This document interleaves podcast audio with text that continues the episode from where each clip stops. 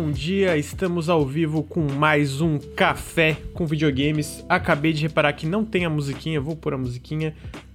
Opa, obrigado Sodes pelo primeiro sub aí, sete meses, muito obrigado por sete meses de sub. Bom dia, sejam todos bem-vindos ao café com videogames número 48. Olha só, 48 cafés com videogames, já ninguém aguenta mais. Estamos aqui em mais uma segunda-feira, dia 19, um dia muito importante. Por que, Lucas? Logo vocês vão saber por quê. É dia 19 de julho, uma manhã muito fria, pelo menos aqui em Criciúma, tá bem gelado. Então estamos aqui no, numa manhã gelada, numa manhã friorenta para falar. Oh, mano, peraí que tá tudo errado aqui a tela, eu acabei de perceber. Para falar sobre videogames. Então, tô aqui com os dois queridos amigos. É, Henrique Antero, tudo bem? Faz tempo que eu tô vendo café, minha impressão, ou não faz tanto tempo? Acho que faz um tempinho, cara. Tem, tem um tempinho, tem Faz tempinho. algumas semaninhas, sim. Eu tô aparecendo pouco, né? Tô... É sempre uma honra agora ser convidado pro café. O bom de colar menos é isso, que eu me sinto mais importante quando eu venho. Tu dormiu bem, meu amigo? Dormi, cara. Dormi pouquinho, como de costume, né? Vou, vou terminar de dormir agora à tarde hoje. Mas dormi bem, dormi bem sim. Obrigado por perguntar. Ah, que bom, amigo. Que bom, fico feliz que você dormiu bem. Luir, tudo bem, amigo? Tudo certo. Eu acordei hoje de Beijo e manhã. um bom dia aí pro chat. Eu acordei E- hoje de manhã e vi que tu foi dormir quase três da manhã, então tu dormiu pouco. Sim, Ficou jogando videogame?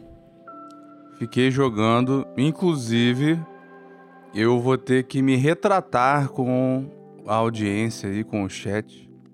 Né? Semana passada eu fiquei tirando sarro do Final Fantasy XIV. e aí eu tá tendo a campanha do login de graça. Aí eu joguei e tive que me render. Tá, tá bem mais maneiro do que quando eu joguei mesmo.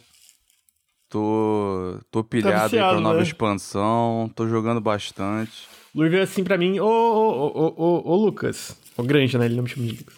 Financia aí É. todos os Final Fantasy pra mim, na moral, man. Faço um, faço um ensaio pro Nautilus, ele falou. Depois eu vou pensar. Né? É, mas é, eu vi que tá viciado. Eu tô.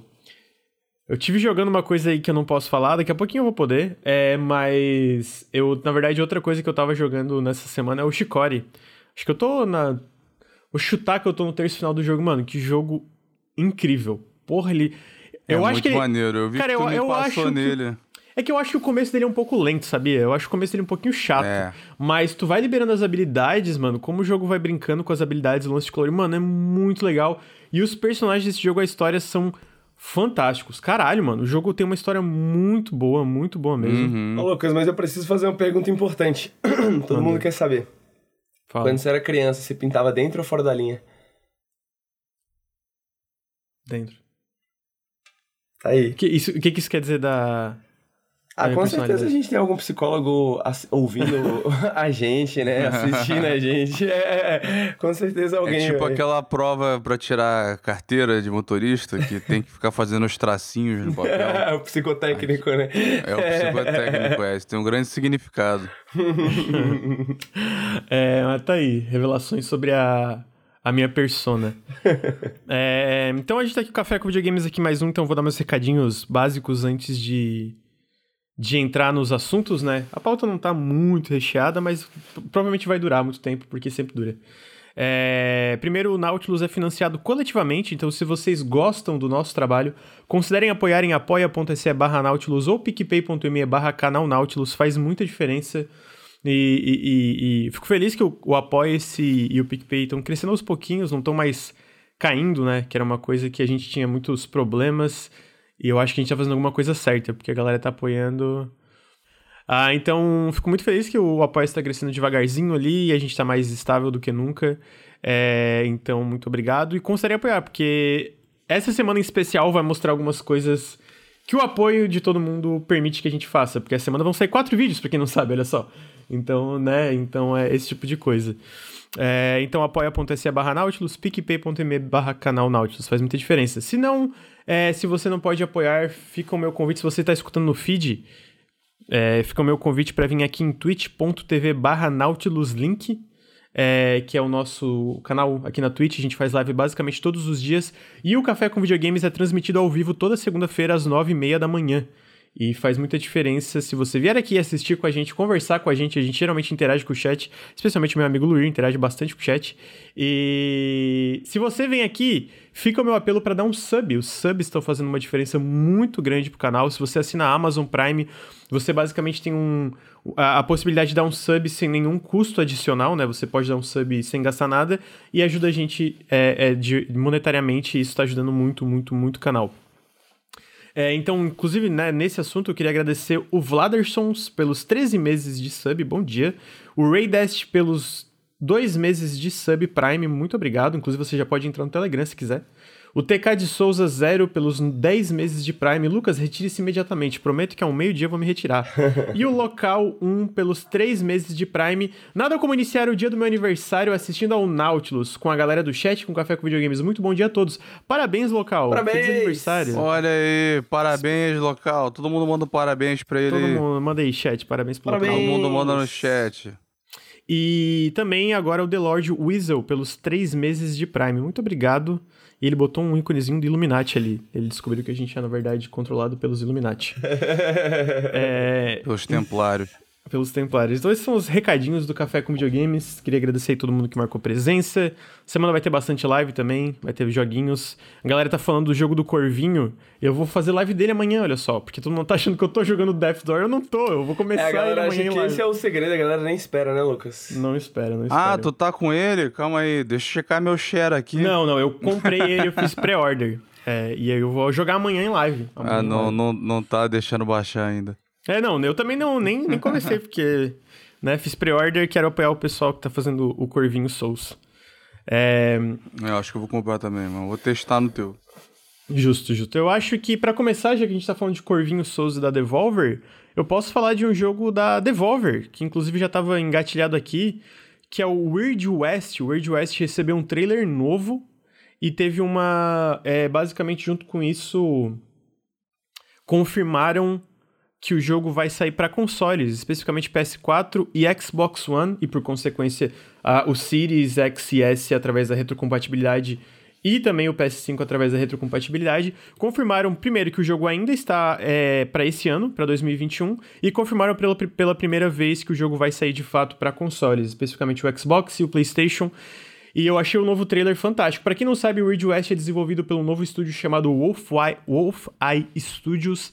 É um estúdio fundado pelo Rafael Colantonio, que ele foi o cofundador da Arcane. O Weird West é um simulador imersivo isométrico que se passa em um velho oeste sobrenatural, onde você controla cinco personagens diferentes com histórias interligadas. Cada personagem tem suas próprias habilidades e como um simulador imersivo, como é, de praxe do gênero, né? Tu tem várias é, é, possibilidades de como tu vai é, progredir nessa história, como tu vai se aproximar e, e solucionar os problemas que vão estar no seu caminho. É, eu sempre já estive, eu sempre estive muito no hype para esse jogo, mas eu sinto que esse trailer em especial mostrou uma melhora considerável em tudo, tipo no combate, na, na, na, qualidade visual, é, e mostrou muito mais assim do, do, dos personagens, eu acho. Então eu tô muito na, na expectativa, o jogo ainda sai em 2021. Eu queria saber o que, que o, o meu colega. Não, meu colega Henrique e Luir acham. Não tá sem musiquinha de fundo, não. Será que tá muito baixo? Aumentei um pouquinho. É, eu, Henrique, o que, que você acha de Weird West? eu digo mesmo, cara. Eu tava já no hype pro, pro West, porque eu acho a ideia muito boa, né? De, tipo, fazer um simulador imersivo isométrico, tá ligado? E... E, porra, é... Galera da Arkane, né? Então a gente tem altas expectativas do negócio. A vibe é boa, né? Essa vibe de, de, de Velho Oeste sobrenatural, lobisomem, vampiro, não sei o que e tal, e o caralho. Ah, então, e esse trailer, então, só me ajudou a deixar ficar mais no hype, né, cara? Não sou uma pessoa muito de hype, não, mas, honestamente, quero muito jogar o Wild West. Porra. É, um, é aquele hype saudável, né? Tipo, cara, eu Hype quero jogar, eu acho que vai ser saudável, é. Tem, Exato. tem alguns poucos jogos que eu tô com hype não saudável, mas geralmente meu hype é, mano, parece legal, eu quero jogar. Aí quando eu jogo não é ruim, é tudo bem, não parecia, mas não é, né? Mas. Acho que é isso. Eu acho que, eu acho que vai ser gostosinho de jogar, assim. É o tipo de jogo que eu, eu, eu me divirto muito jogando, assim, por causa da, da questão da quantidade de possibilidades que você tem para fazer, né? E é, é, apesar de ser isométrico, ele parece ele parece carregar bastante esse, esse DNA assim da Arkane, tá ligado? É, o Rafael Colantônio, ele sempre é, entre a liderança ali da Arkane, não tô dizendo que os outros não eram, mas ele é um cara muito, muito fã de Immersive Sim, obviamente, mas também de, De CRPGs clássicos e tal. E ele sempre falou muito de escolhas, né? E consequências. Isso é uma coisa para ele que sempre foi muito importante nos jogos. Então, isso vinha muito dele nos jogos da Arkane. E eu acho. Dá pra ver já, né? No, nos trailers e no, no material que já saiu que você vai ter muitas opções, né? E eles já prometeram bastante reatividade no jogo. Eu acho que, considerando o escopo e o talento de gente envolvida, tem mais gente da Arkane que se juntou ao estúdio, né? Teve alguns freelancers e tal, e eu, eu acho que eles vão cumprir isso, né? Eu, eu não sou, vou ser sincero, eu não sou muito fã do termo e da definição immersive sim, mas na falta de um termo melhor, é isso aí, é um Immersive Sim isométrico, né? E, Mas por que, eu, que não é muito fã? Acho que. Oi? Por que, que tu não é muito fã do, do termo Immersive Sim? É, é, muito vago o que que, o que que define um, e o título em si não diz nada. Mas até aí a maioria dos gêneros de videogame, né? É, tipo, roguelike. pois é, é gêneros, gêneros... Não, roguelike é um é um, é um rótulo pragmático. É prático. Ele te diz alguma coisa. Diz Mas é, então. Ele te diz. É ele porque eu, eu acho. A, hoje... As raízes no Rogue. Eu acho que hoje, especificamente 2021, gêneros não querem dizer muita coisa porque. É, é, é, os jogos eles pegam pedaços de, de, vários gêneros diferentes e criam essas experiências, né? Então tu pega, tipo, roguelike. Cara, tem jogo que pega elementos do rogue, mas não tem nada a ver com roguelike. Se tu for pegar a parte. A, a, a, a como é que é aquela definição de, de Berlim? É isso, Henrique? É, é a interpretação de Berlim. É, então, tipo. É... Eu ah. acho que os termos mais recentes têm sido mais úteis. Tipo, até quando tentam criar um pejorativo, tipo Walking Simulator, isso já te diz alguma uma quantidade significativa sobre o jogo. Eu discordo, eu acho que tem tantos um tipos de Walking like Simulators também. diferentes, cara, porque tipo, pra tem mim... Tem muito Walking Simulator diferente, mas você já um sabe que ele não é um... E um 222 AM é duas experiências muito diferentes, assim, tá ligado? Tipo... Muito diferentes. É... Mas já, é... já te informa alguma coisa. Ah, mas eu sinto que, assim, né, nessa... O Immersive Sim só informa para quem já é convertido, entendeu? Tá pregando Mas eu, eu acho que o roguelike só informa para quem é convertido também. Eu acho, tipo assim, tanto que muita gente, quando a gente faz vídeos e etc., tem gente. E às é vezes aqui, até, até aqui no. Não, de verdade, até aqui no, nas lives, etc., é tipo, gente que não entende muito bem o que, que um roguelike quer dizer. Então eu, eu acho, eu entendi. O roguelite o, o Roguelite. é pior ainda, fica mais confuso ainda, né? Então, tipo, é, eu, eu, eu entendi o teu ponto, porque realmente, cara, o que, que um Immersive Sim quer dizer... Eu concordo que Immersive Sim também, eu concordo com esse ponto de que Immersive Sim eu, eu é um concordo... vago e não diz muito. É, eu concordo não, com, e sabe com, com, esse, com o cerne do argumento. Mas eu acho que, tipo, é um problema é, é, é, no geral, e hoje em dia ainda mais, é porque tu pega muitos jogos que às vezes tem elementos de rogue, roguelike, e não tem nada a ver com roguelike tradicional que a gente imagina na cabeça. Tu pega RPGs que não tem muitos elementos, até de RPG que a gente pensa, ou como com, com entrar com coisas como jogo, com jogos como serviço, etc., vai mudando, né? Então, tipo, eu acho que é mais como tu falou, a, a, a, da mesma forma que o roguelike é uma, uma definição pragmática do que, que tu tá, é, vai ter na experiência, Immersive Sim é a mesma coisa, tá ligado? Cara, é uma, uma definição pragmática e, e, tentar, tipo, indicar o mais rápido possível mais ou menos o que, que tu pode esperar de um jogo como o Ridge West. É, eu, eu, eu não sei, vamos ver jogando. Eu acho que no fim das contas, jogando, é, vai não sei, parece mais só um. Poderia chamar de RPG. Parece um RPG. É, porque Mas... tu vê, eles falam sobre isso na, no, game, no gameplay. Que Immersive Sim não, não quer dizer que não é um RPG. Putz, mas porque aí... é justamente por ser um termo vago. É, mas você pega, por exemplo... RPG, RPG também é um termo vago, se você for parar pra ver, né? É. Desde sim, sim, tu pega, tu pega, sim. Tu pega alguma RPG coisa... é o mais difícil de definir e o que mais dá briga. É, exato.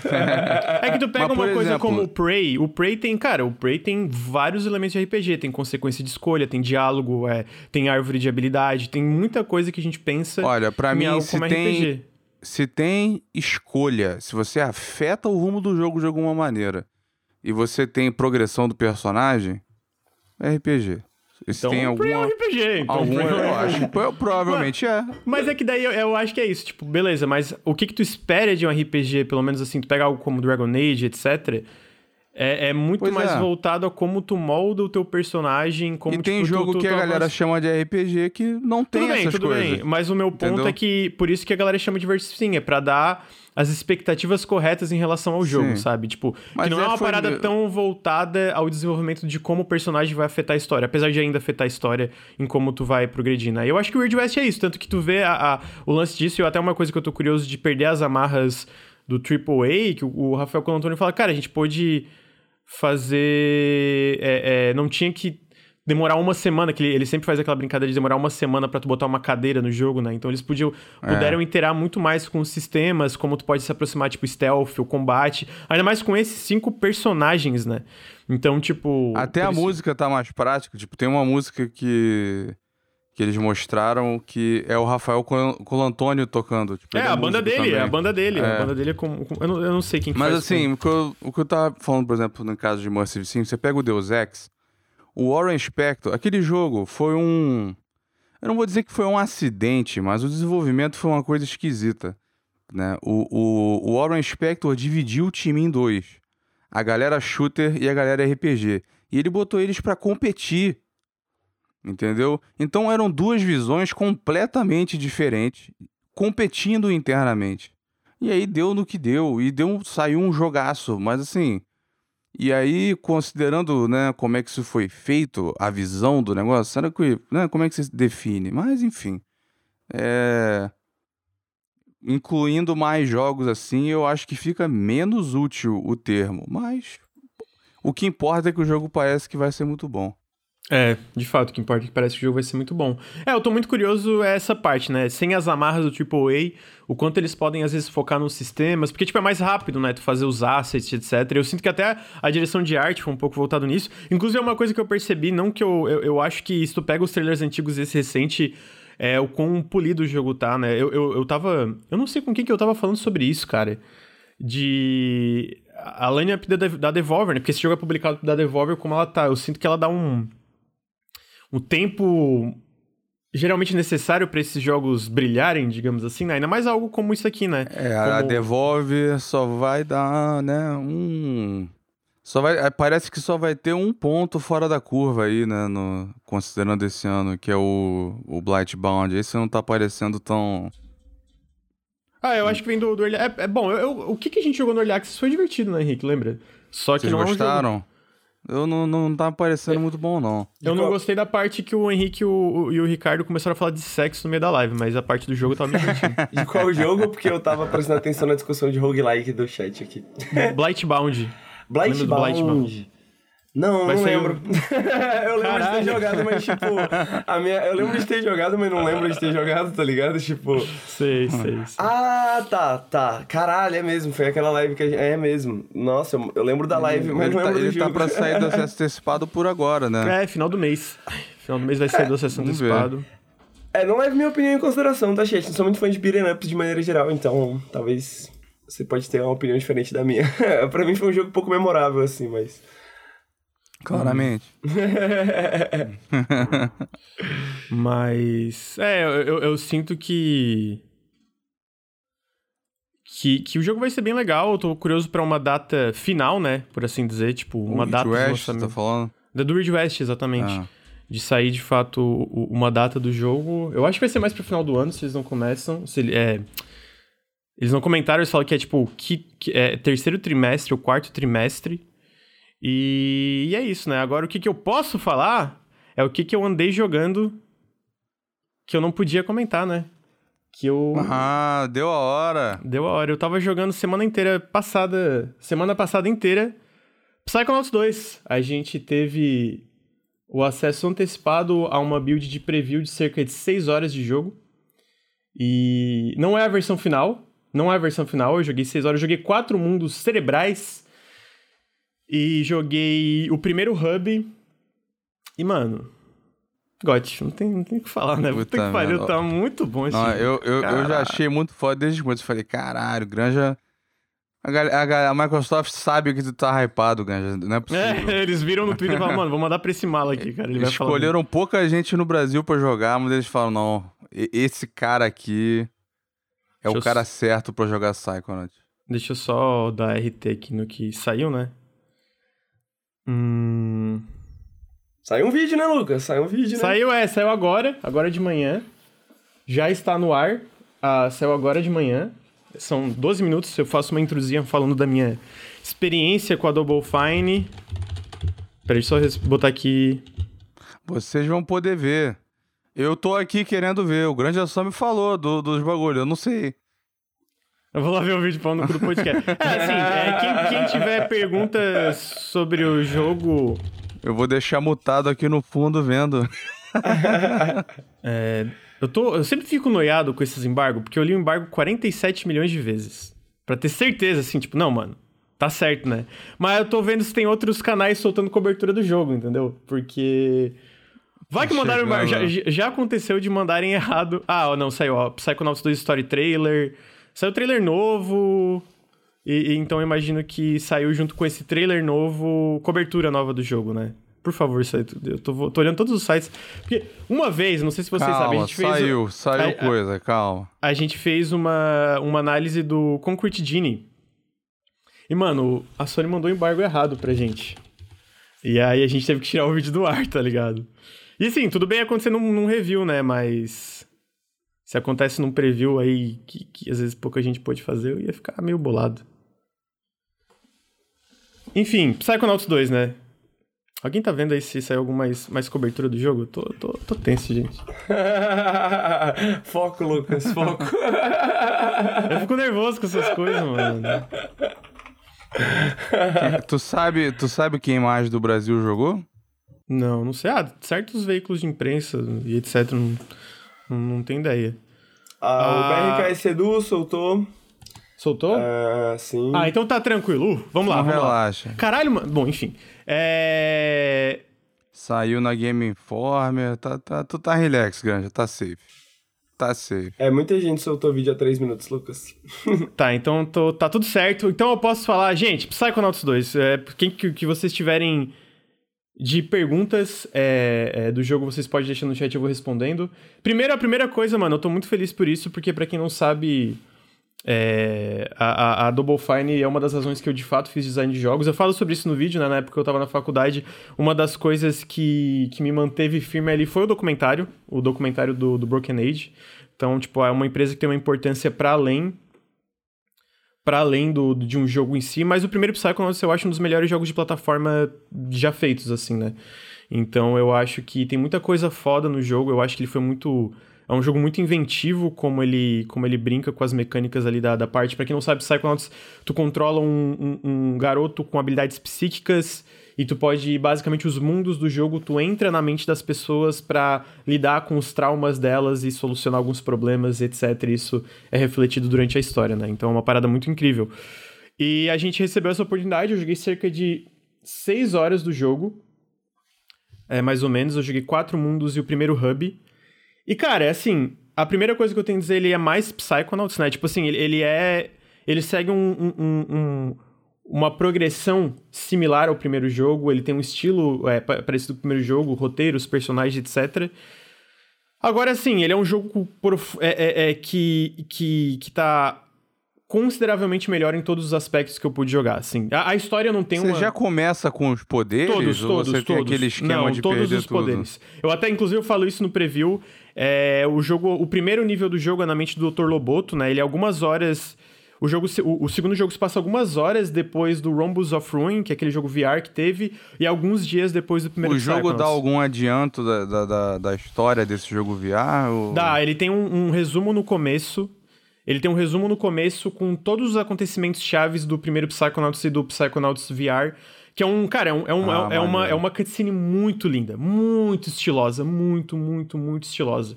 É... Eu tava na dúvida se eu ia ter que assistir um vídeo do, desse do VR, porque eu queria saber o detalhe todo, né, da história.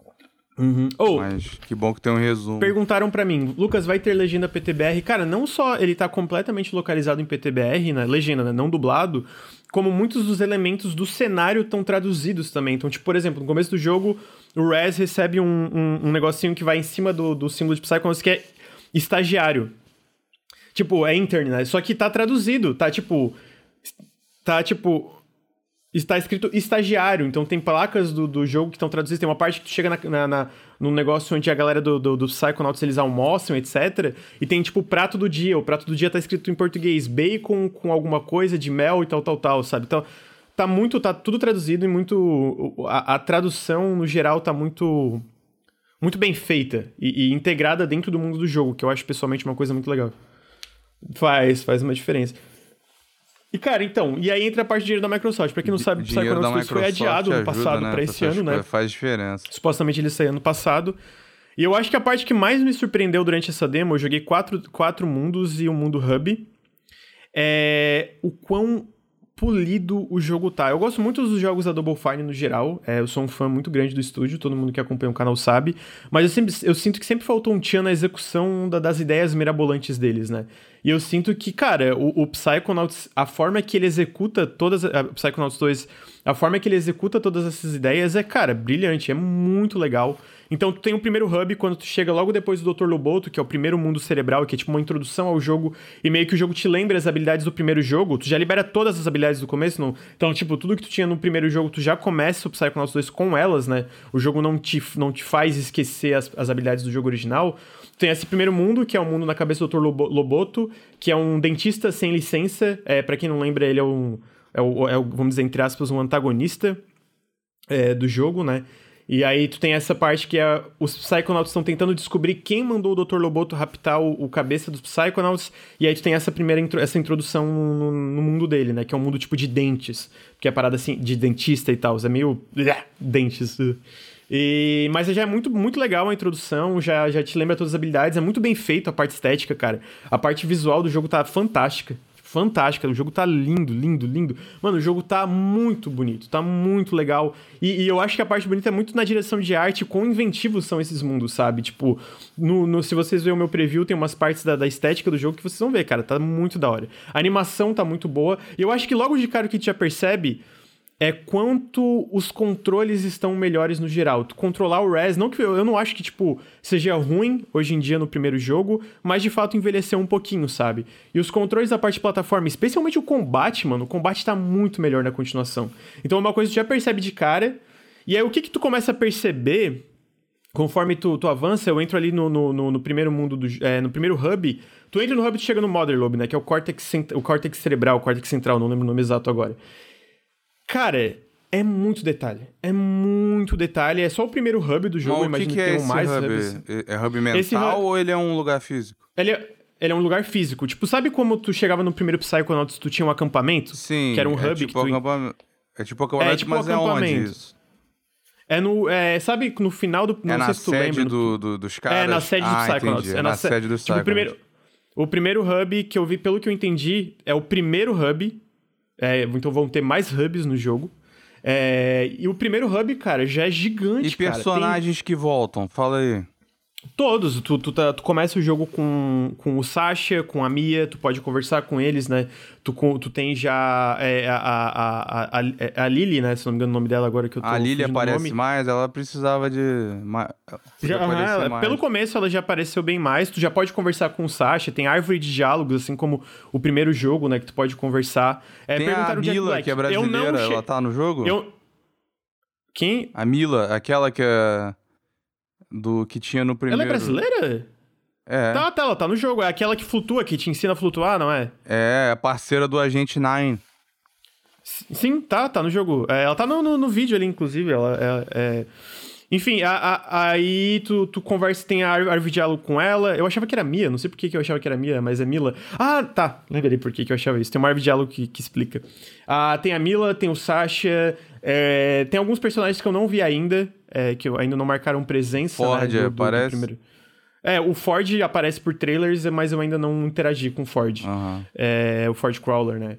Tem, é, tem um, mas tem um elenco. Tem uma, tem uma parte do elenco novo que tu conhece, que são os estagiários que estão trabalhando junto com o Res. Cara, uma parte fantástica, porque assim, então vamos lá, tu chega no hub, cara, super detalhado, tem vários personagens que tu pode dialogar, conversar. Tu já ganhou uma side questzinha que parece bem legal no primeiro, mas que eu não consegui finalizar ela ainda, porque eu imagino que são. Tu finaliza em outros hubs do jogo. E aí tu vai no primeiro mundo. O primeiro mundo é de uma nova personagem, a Hollis. Hollis alguma coisa, não tô lembrando o nome dela completo agora. Que ela é, tipo, a segunda em comando do Psychonauts. E aí tu entra na mente dela, a primeira parte da mente dela ela vai te dar uma aula, que é a primeira habilidade que tu, tu, tu aprende no Psychonauts 2, que são as conexões mentais. Que, tá, que é basicamente o Res pode se é, é, acoplar em, em, pensamentos no ar. É como se fosse um gancho, mas, tipo, tu só pode se prender em locais específicos do cenário. Mas para além de se movimentar, o que, que esse lance de conexões mentais faz é que tu pode conectar é, é, é, de, de, pensamentos diferentes e fazer links entre esses pensamentos que influenciam a cabeça de uma pessoa. E ele faz isso de uma forma muito responsável com a Hollis, o que faz o mundo, o mundo mental dela, que é um hospital, que tem a ver com o passado dela, virar um hospital misturado com um cassino. E aí, mano, já é muito foda, porque primeiro a estética é muito colorida, as cores, neon e etc é muito legal, mas basicamente tem que tentar fazer a Hollis tirar essa noia de hospital e cassino, que ela é a solução dela para os problemas financeiros do Psychonauts. Apostar tudo no cassino, por causa dessa parada que o, que o faz. E aí é muito legal, porque cada parte dela tem. É, é, tudo tem a ver com jogos de azar. E como o jogo interage em cima disso é, é, mecanicamente é muito legal. Tipo, tem uma parte que o coração dela tá no lugar errado. E aí tu tá, tipo, tu cai como se fosse um, um pinball. Só que como o coração dela tá no lugar errado, tu tem que botar o, lugar, o, o coração no lugar de volta, porque se tu vai, esse pinball sempre vai falhar. E aí, quando tu bota o coração no lugar, tu consegue chegar até a parte do pinball para ganhar o jogo, né? E aí tu tem que, aos poucos, corrigindo a mente dela, é, que são meio que várias partes são dentro de um cofre relacionado a esses lances de jogos de azar. E aí, no final, tu enfrenta a boss fight, que é a Hollis como um polvo gigante, assim. Que é uma boss fight muito da hora também. A, os valores de produção, cara, tá muito polido, assim, a parte visual e, e, os, e o combate, como os, os, os chefes se desenvolvem e tal, né? E aí, depois disso, a parte que eu achei muito foda, mano. Porque depois de tu fazer todo esse mundo mental, tu sai para fora para investigar uma parada que, mano, esteticamente é maravilhoso. É meio tipo, eles fazem uma brincadeira com filme de espião. E aí entra o, o, os outros. É, o, o, pessoal que tá trabalhando contigo, né? os estagiários para te ajudar. E a forma como o jogo trabalha nisso esteticamente e mecanicamente é toda hora jogando coisa nova para ti. E toda hora essas coisas novas que o jogo joga para ti é muito polido. É muito polido. Me lembra um pouco, só para pegar a comparação imediata para quem jogou como o It Takes Two faz isso o tempo todo, de jogar mecânicas novas para ti o tempo todo elas são muito polidas, sabe? E aí, beleza, termina o mundo da Hollis. E aí eu não pude mais progredir dentro do hub, né? Então tinha dois saves separados que eu podia entrar no mundo do Compton Bull, que é basicamente um cara que tem muitas inseguranças, e essas inseguranças se manifestam mecanicamente como um Masterchef. Então tu tem esses juízes, tu tá explorando um mundo que o tempo tá passando, tu tem que pegar esses ingredientes que são vivos, são tipo um ovo, um, um, um, um porco, uma cebola vivas, e, e, tu tem que, ah, eu vou deixar isso aqui picando, e eu vou deixar o ovo, o ovo, o ovo é, é, cozindo, é, é, é, ficar cozindo aqui na, na água, cozindo, não existe isso mas enfim, fervendo, fervendo, essa é a palavra. Na água, e aí depois tu tem que entregar, e aí tu vai avançando nesse Masterchef, que vai ficando cada vez mais difícil. É, é, cozinha, cozinhando. Eu tô até, até nervoso, tão animado que eu tô. É, cozinhando, e aí. No final, tu tem essas. É, são provas que o tempo vai ficando cada vez mais curto, então tu tem que correr, e aí é, é meio que misturar essa parte de plataforma enquanto tu faz o prato, né? E aí, no final, os chefes são os juízes, né? E o último mundo que eu visitei é o mundo da Carrie... É, como é que é? Carrie... Cassiopeia, não é Carrie. Cassiopeia, que é uma mulher que tá com problemas de autocontrole, onde uma faceta controladora dela tá, tipo, prendendo as outras... Pera, isso é do primeiro, a Cassiopeia. Tem é? o primeiro? Eu não lembro dela, faz tempo... Eu lembro Não, desse então, é nome. É, por, é porque ela é, base, é, pelo que eu entendi, ela é basicamente um dos Psychic Six, os fundadores dos Psychonauts, entendeu? Então talvez tenha referências a ela no primeiro jogo. É... é, e o nome, é da, mitolo... o nome é da mitologia grega também, né? Cassiopeia é. tem uma constelação e tal. E aí, o mundo dela é muito legal visualmente também, tipo, o mundo do Compton Bully eu sinto que é mais legal pela parte mecânica, né? Que é esse Masterchef. E aí, tipo, é muito engraçado porque os juízes são fantoches, que é basicamente a própria mão do, do Compton Bully julgando ele, tá ligado? Porque ele, é, ele tem muita insegurança com si mesmo. E aí, o último que eu fui foi esse da, da, da Cassiopeia, que é basicamente um mundo onde como é uma bibliotecária que tá controlando tudo, cara, é basicamente livros e uma biblioteca gigante onde os personagens são, tipo, tudo recortes de coisas que a gente já conhece, tipo, o Cavaleiro e o Dragão, é, é um, um, mago, isso, tipo, tudo arquétipos. E aí, o que que acontece... Aquele corredor ali que tá passando é no Hub? É, no hub? é o Hub é, oh, é muito grande o Hub, o assim. do Hub. Parece o hub meio aquele eh, escritório do, do MIB. Ah, é verdade. Só que com visual mais anos 60. Cara, é, enfim. Tinha... É muito fantástico a parte visual. É, e aí. É, o que que eu ia falar? Tá, e aí esse último mundo é esse mundo meio que de, de, de papel, né? É, é, é a parte tudo. De papel. E aí tu ganha a segunda habilidade. A segunda habilidade é basicamente um, o, o, o ganha a, a, possibilidade de criar um arquétipo. Porque ele tá conversando com uma da, dessas, dessas, desses arquétipos da, da, da, Carrie, da Cassie, né? E ele fala, né, ah, eu tô procurando a Cassie de verdade. O diálogo já chega assim, Cassie de verdade? Como assim? E aí ela pergunta assim, Rez, qual é o seu nome, garoto? Ele fala Rez, assim, dele. Ela, tá, qual é, qual é o Rez de verdade? É o Rez que você assume quando você está com seus amigos? Quando você está com a sua família? No trabalho? Com a sua amada ou é uma junção disso tudo? E aí tu ganha a habilidade de criar um arquétipo. Qual é o Granja de aí verdade? É um, é um segredo, né? Aí tu ganha a habilidade de criar um arquétipo que é tipo uma versão do Res de papel que te permite mandar ele em, em, em lugares que, que, o Res não podia passar pra, tipo, ativar uma alavanca e abrir portas e etc. Ah, e tem uma parte também que eu mostro a parte do visual do mundo. Cara, que é muito legal. Tipo, tem uma parte que tu tá andando num lago, onde o lago é tipo uma um, um, um, vidrinho de tinta, aquela, aquela tinta preta, assim, né? Que tá caído, o lago é essa tinta. E os peixes nadando são tudo, tudo tipo peixes de papel que estão nadando né, nesse lago, né? Então, tipo, é uma, é, uma, é uma criatividade estética e mecânica e na narrativa, cara, que tá fantástico. Eu esperava muito desse jogo, muito, muito, muito. Todo mundo sabe que eu tava, tipo, eu tô muito no hype pra ele. E pelo que eu joguei dessas seis horas, ele superou as minhas expectativas, porque eu sinto que para além de estar tá tudo muito polido, a execução tá tudo muito redondo, muito bem feito, é, eu, eu, eu, sinto que a ambição, o escopo do jogo é muito maior do que eu pensava. Porque eu joguei cerca de 6 horas do jogo e, cara, parece que eu não vi nada dele. Parece que, tipo, ele vai ser um jogo muito grande, né? Parece que ele vai ter mais mundos Ótimo. e mais hubs e tudo mai, maior do que o primeiro Psychonauts. E, pela, de novo, por essas 6 horas, é um maior que tudo que eu vi até agora foi muito legal. Não foi nada, tipo, jogado ali. Já diria Cliff B Bigger, better and more badass. eu sinto que é essa vibe. Então, tipo, eu tô muito feliz com o jogo, tô muito feliz. Perguntaram se ele, ele, ele tá traduzido, ele tá localizado completamente pra PTBR, não tem dublagem, mas tá localizado. E foi uma oportunidade muito massa, cara, porque a gente recebeu. É a primeira vez que eu acho que o Nautilus é, recebe uma, uma prévia de um jogo grande desses. É, porque esse não é o jogo completo, né? Não foi uma análise que eu fiz, eu fiz tipo um preview porque eu ainda não tive, não tô com o jogo completo em mãos, mas eu sinto que a gente teve essa oportunidade de fazer essa prévia, é uma parada bem que eu não imaginava que o Nautilus teria, a gente nunca teve, né? Então eu fiquei muito feliz, especialmente por vir logo de Psychonauts, né? Que tem um, um, um, um uma carga emocional para mim, digamos. E da Double Fine em si, que é um estúdio que foi muito importante para mim também, né? Que eu falo da parte do documentário. Então eu tô, cara, eu tô extremamente feliz com o jogo. O, o Henrique, a gente teve uma conversa sobre, cara, mas sabe, é porque o primeiro Psychonauts, como é que eles continuam isso, mano? Eu acho que é isso. É, tipo, mais inventivo, melhor, mais bem aplicado as ideias, né? Tipo, tudo mais redondo e, e desenvolvendo ainda mais os personagens, esse elenco tão, é, é, eu vou chamar assim, de colorido, diferente, assim, né, que o Psychonauts tem. Então eu tô muito feliz. Inclusive, esse pá foi o último café com videogames que eu vim, foi esse. Talvez, que a gente é. teve, rolou essa conversa sobre o Psychonauts. Eu tenho, é, eu lembro dessa discussão. Eu tenho umas perguntas. Ah, só perguntar aqui, ó. Lucas, tem razão para voltar em um mapa mente já explorado, uma vez que passou a fase do jogo segue em frente. Dá para voltar para todos os mundos que tu já visitou e existe razão porque tem coisas que tu não consegue coletar pela primeira vez, só vai conseguir coletar com certas habilidades desbloqueadas. Ah, eu ia perguntar dos é, colecionáveis, ainda estão tanto... lá, né? Tá, tem mais ou é a mesma, mesma uh, coisa? Tipo, mesmo, mesmo quantidade?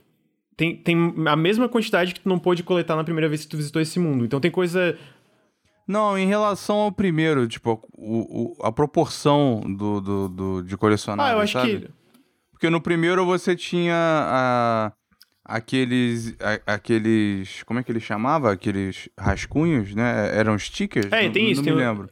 Tinha aqueles e tinha a bagagem Tem, emocional. o- tem a bagagem né? emocional, tem o, o- é, esses figments, né? Figments de. é, é, Figments, É, era então, isso. tipo, a, a, a proporção ele tá parecida, mas eu sinto que na.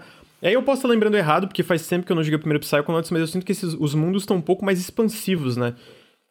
Mais, ah, ah, é, mais coisa pra pra explorar e tal. E tanto os hubs como os mundos tem coisas que eu não consegui acessar nesse preview. Tipo, tinha área, inclusive do primeiro hub, né? Pelo que eu vi, tem mais hubs. Tem coisa no primeiro hub que, mesmo liberando algumas habilidades, eu não consegui acessar porque É que nem no acampamento, né? Também tinha vários locais. áreas que tu só acessava depois. Então, tipo. Mano, tá. Pra quem curte jogo de plataforma 3D, assim, essa parada. Eu sinto que. Mano, vai gostar muito desse jogo. Mano, tá, tá fantástico, assim, e. É, E pra quem não curte? Pra quem não curte, eu acho que pode ser uma boa. É, é, porta de entrada, fazer um teste. Vamos ver, cara, talvez eu não seja tão fã do estilo, mas esse elenco e esse mundo me cativam bastante pra eu me carregar nessa parte que eu não curto tanto, sabe? Porque o jogo tá muito bem escrito, cara. Os personagens são muito divertidos, sabe? Tipo, eu sinto que é isso, né? O Tim Schafer, ele manja muito de roteiro, de criar personagens cativantes. A gente já viu isso com Green Fandango, é, em Monkey Island, que ele não dirigiu os primeiros, mas trabalhou neles. Em vários outros jogos, Full Throttle e etc. E eu sinto que... Eu falo isso no vídeo. Eu, eu acho que Psychonauts 2 pode ser, tipo, o Magnum Opus da Double Fine, sabe? O melhor jogo do estúdio. Exatamente por tanto. O, o, o tanto de tempo e recursos que eles tiveram pra trabalhar nesse jogo. É, perguntaram, imagino que foi o Ricardo, pode falar do port? Rodou bem? Jogou no PC mesmo? Eu joguei no PC e no Series S, cara, o jogo tava liso. No vídeo, se vocês assistirem, tem umas quedas de frame que foi algum problema que eu tive com o Shadowplay, é, que, eu, que eu capturei no PC, né? Porque é, jogando tava tudo liso. Eu joguei no Series S também, tava rodando muito bem. É, é, no- tanto no console menos potente da Microsoft como no, no, no PC. Não tive a oportunidade de jogar no Xbox One e nem no Series X. Mas eu, eu, eu sinto que tá muito bem otimizado e tá muito polidinho. É, é, foi uma build incompleta que eu joguei, né? Não foi uma build final do jogo. Então eu tive alguns bugzinhos aqui ali, especialmente algumas cutscenes, coisa. Tipo, coisa no, no, no cenário bugando assim no fundo. Mas eu imagino que foi muito por causa que essa build é incompleta. Eu joguei com tudo no máximo e a minha build é uma 1080 Ti, uma, um i7 sete- é, 4770, se eu não me engano. 47,90k. 4790K. O Lur me conhece melhor que eu. O i7 4790K, é 16 GB de RAM e eu joguei num SSD. E o, sem loading É praticamente. que eu, tu e CG, a gente- tinha o mesmo processador. Ah, é, um foi verdade, era por isso, é, tá certo. É, e eu joguei, eu instalei o jogo no SSD. E com, eu não sei no, no, no HD normal, mas no SSD praticamente não tem loading. É tipo um, dois segundos de loading, né? Então é, é, tem isso também. Ô, Granja, qual que, é, qual que é o teu mundo favorito do primeiro? Hum, eu acho. Faz tempo que eu não jogo, mas eu acho que eu gosto muito do mundo do Milkman. Eu acho fantástico. Milkman Conspiracy. Imaginei Eu que gosto fosse desse. Eu também gosto muito do. Cara, aquele do. Eu do fico touro. entre esse e o do Ah, Napoleão. Aquele do touro, sabe? Ah, é... Ah, É, esse esse do é muito da México hora. também é, é muito maneiro. Esse também É, é, difícil escolher. O do Toreiro é, é um desses Cara, três. é foda, mano, porque. E tá, e tá nesse nível Tá, pra mim. É, é foda, faz tempo que eu não jogo o primeiro Psychonauts, então eu quero rejogar antes de sair o 2, mas eu sinto que, que, que sim, a, a parte de criatividade, eu, eu sinto que é isso, né, mano? Como é que ele, ele- eles vão, pô, se igualar ali ao primeiro Psychonauts, essa coisa do Milkman. E aí, quando eu entrei no mundo que tu, é, tipo, é uma porra de Masterchef, velho, tu tava levando os ingredientes, botando, com gente te julgando no meio, comentários da plateia, e a galera, tipo, o ovo falando, ah, ah, você levou, porque, tipo... São três desafios, né? E aí o primeiro, o primeiro desafio tu leva um ovo, tu bota ele lá pra ferver e tal, tal, tal. Nossa, eu sempre quis fazer isso na minha vida. Daí no segundo tem que ferver outro ovo, por exemplo. Daí ele, nossa, você levou o meu, o meu, o meu avô também pra mesma coisa. Estou muito orgulhoso que eu vou conseguir seguir a linhagem da família. Eu fico, mano, esse jogo é muito. É, é meio. É meio. Meio cruel, né, mano? Eu tô, tô matando o ovinho aqui, ele tá feliz. Então, tipo, eu sinto que. Fiel também é o primeiro, né? Que você às vezes tá num negocinho. É, serelepe e aí vem um bagulho dark. É, assim. né? Tem, tem um exemplo muito clássico com a, a Mila, Sim, né? exatamente. Nossa, essa parte é bem caralho. E eu sinto que isso também é presente aqui. Especialmente porque eu sinto que Ah. ele desenvolve é, em alguns temas que a gente viu que pararam ali no primeiro jogo. Tipo, por exemplo, bom, desenvolve muito pouco, né? Porque eu não, eu não, eu não progredi bastante, mas parece que ele vai explorar o lance da, da, da, maldição do Rez, né? De ele, ele ter, tipo, aquela maldição da água, que a família dele foi condenada a morrer na água. E também é, é, é coisas, tipo, como é que foi, a, o, que, o que, que exatamente foi a fundação Provavelmente vai, vai aparecer a família dele, né? É, isso já é confirmado. Em trailer aparece, né, a família dele. Ah, é? Aham, uhum, então, então, tipo... Interessante. Mano, de verdade, fantástico, assim. É, tudo que eu joguei eu achei. A, achei incrível. Ah, ali, ó, pronto-socorro localizado, tava ali na. na é, pronto-socorro. Então, tipo, tem muito disso também. É muito. Cara, muito caprichado. E eu acho que. Eu, eu. Se manter a qualidade do que eu joguei na, nessa demo, nessa, nessa build de preview, eu acho que vai ser um dos melhores jogos de 2021 muito tranquilamente, assim. Possivelmente, talvez o melhor, assim. É, mas isso é uma um grande interrogação, né? Porque parece um jogo bem grande. Eu quero ver como eles vão desenvolver muitas das perguntas que eles fazem e, e explorar ainda mais as mecânicas, assim, né? Dessa parte da, da, da, das habilidades do, do RES. Perguntaram se eu joguei no Series S ou X. Eu joguei no PC e no Series S. Eu testei as duas versões elas estão bem boas. Então. Você curtiu mais? A, a galera fez uma pergunta, né, possivelmente incendiária aí no, no chat, mas a galera quer saber se tu curtiu mais do que o Ratchet Clank. Eu sinto que são jogos muito. Bom, eles são jogos de plataforma, mas eles são bem diferentes no sentido. São muito diferentes. O Ratchet é muito né? mais focado no combate, tá ligado? Eu, eu, eu, o, o Rifts apart. E eu, eu imagino que outros jogos da franquia. E o Psychonauts eu sinto que ele é mais. Mais focado na parte de plataforma do que no combate. Uhum. Então. É, eu tô muito feliz, cara. Eu tô feliz com a oportunidade. Eu espero que vocês gostem do vídeo. Eu tava bem ansioso fazendo esse vídeo. É, então, eu espero que vocês curtam é, o que, que eu fiz lá. E, e, foi bem legal. Eu espero ter mais oportunidades no futuro de cobrir outros jogos assim, tanto na parte de análise como previews, previews doidos aí que eu não imaginei que teria. Quando veio isso no e-mail, mano, tipo, já. Eu fiquei, caralho, nem fudendo. Hum. Ah, mas é, é, muito legal. O hub tá fantástico, mano. Quando tu chega no hub, tu começa a explorar, tu vê quanta coisa que tem, tu fica, porra, porra, quanta coisa, velho. Então eu tô, tô bem feliz e eu mal posso esperar pelo lançamento final em agosto, final de agosto, dia 25 de agosto. E a gente vai ter uma análise também, né, da versão final para eu para eu concluir, né, o que, que eu acho de fato, se ele fez jus a esse preview. Mas por enquanto é isso. Não sei se você tem mais perguntas, Henrique e Luir. Não, tá. Assistam o vídeo. Eu, eu li o roteiro. Eu, eu, eu, vou ter pergunta vendo o vídeo, mas aí eu falo contigo depois. então, beleza. Então, acho que é isso de Psychonauts. Eu acho que a gente pode entrar nisso com aquela parada do Jeff Grubb, né? Que ele tinha soltado...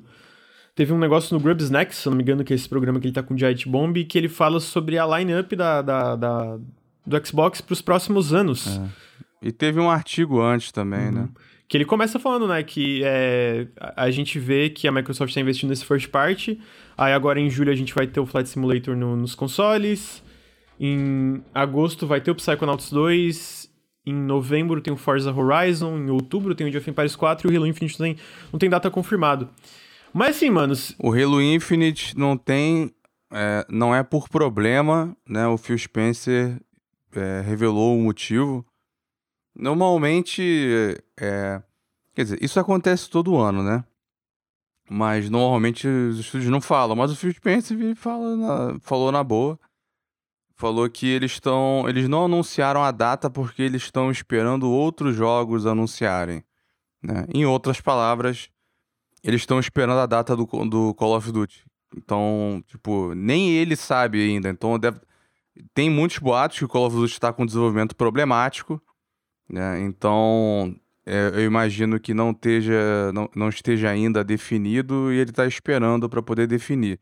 Eu acho que se for, se conseguir ficar espaçado, deve sair no aniversário de 20 anos da série aí no 15 de novembro. Faz sentido, faz sentido. É, e, eu acho que assim, a, é, a, é, a gente viu uma uma Microsoft muito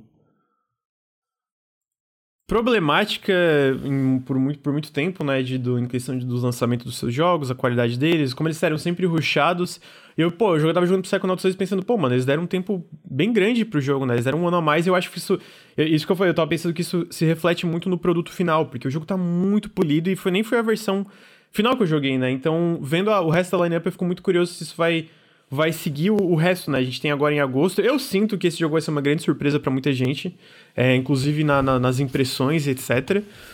E eu acho que se isso for o, o futuro do Game Pass ali, pelo menos no, no médio, a, a curto a médio prazo, né? Porque a gente já falou muito aqui sobre como isso pode piorar conforme o Game Pass fica maior. Eu sinto que é uma parada muito promissora, né? Porque, cara, o jogo tá fantástico, mano. E, e indo pra frente do Game Pass, esse for o naipe dos jogos exclusivos que vão vir pro Game Pass, vai ser um serviço do caralho. Eu, eu, eu, eu a gente tem aqui. O, o, Jeff Grubb fala que a, a line-up é que é em 2021 vai ser Psychonauts 2, Halo Infinite, Forza Horizon 5 e Age of Empires 4, que eu acho que já é uma line-up bem forte. Pra 2022 é Starfield, Redfall, o novo Forza e o Grounded 1.0, provavelmente. É, o Grounded 1.0 eu não sei se ele falou, é. mas isso aí eu acrescentei porque eu imagino que seja. Sim, aham. Uh né? É, ou, é, é, acho que faria sentido. O Ghostwire Tokyo eu coloquei aí na, na pauta antes de ser adiado. e então esse é outro para 2022, né? Sim, exato. Que, tipo, é do estúdio Xbox. Uhum. É, não, tô ligado, entendi. E aí, em 2022 tem, tem Starfield, Redfall Forza, Ground 1.0 e aí deve, ser o Deathloop. E eu acho que em 2023 começa a, a saírem é, mais jogos constantemente, né? Que aquela meta deles é lançar um grande jogo por trimestre. E aí, em 2023, o, o, o Jeff Grubb fala que eles estão... É, dentro do planejamento deles, a ideia é lançar Avowed, Contraband, Fable, Hellblade 2, o RPG novo da In Exile o Perfect Dark, a nova IP da Coalition e a nova IP da Compulsion. Provavelmente vão adiar algumas dessas coisas, é, mas eu sinto que. Eu acho que o maior candidato aí a ser empurrado é o Perfect Dark. Não, eu acho que o Hellblade também, eu acho que é bem, bem possível que não, não venha, né? É, eu acho que sim, eu acho que é um jogo que vai ser adiado, porque eles não tinham nenhum Vertical Slice pronto, mas vamos ver. E aí em 2024 a gente tem o Everwild, talvez The Outer Worlds 2, e aí existem vários outros rumores, né? A gente tem o Indiana Jones, que tá em desenvolvimento, State of Decay 3, uh, aí tem um próximo Gears, uh... o Project Mara, que também não uhum. teve data, tem o boato do reboot de Quake... Sim. Tem o Wolfenstein 3 que tá confirmado, mas foi só o Pete Heinz falando que sim, vai ter, e ele não falou mais nada, né? Tem dois projetos da Zenimax Online que ninguém faz ideia do que que é. Eu também tô curioso, porque um estúdio que né, fez um MMO, tá nele há um tempão, do nada ele vem com dois projetos. O que, que vai ser? Vai ser mais coisa online? Vai ser coisa single player? Que vai envolver outras franquias existentes? Eu Sim, eu, eu não sou é, nenhum fã da Bethesda nem nada, mas é interessante isso. Tem a Roundhouse Studios, que era a antiga Human Head, que, né, que foi comprado e reformado numa manobra jurídica. Eles estão vão começar, vão trabalhar alguma coisa, né? Tem o Project Dragon da da U Interactive. Tem também o tem um outro RPG da Inexile, que foi uma coisa que foi revelada meio que sem querer recentemente, do ficou meio exposto que eles têm mais de um desenvolvimento. Eu imagino que esse é aquele que o Brian Fargo tweetou e falou: Nossa, tem um negócio muito foda aqui, é uma pena que vai demorar tanto para vocês verem. Eu acho que é esse que ele tava falando, né?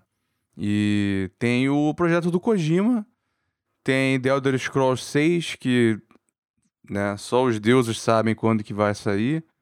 Tem aquele o RPG não violento do da Obsidian lá, né? E tem o e aí também tem né, a questão, tipo, o, o, todos os times que estão lançando o jogo agora em 2021 vão fazer alguma coisa, né? Até 2025, eu imagino. Então deve rolar. O, o estúdio, né, do Forza Horizon, da, na Playground, deve rolar o Forza Horizon 6. Eu não acho que eles vão largar o.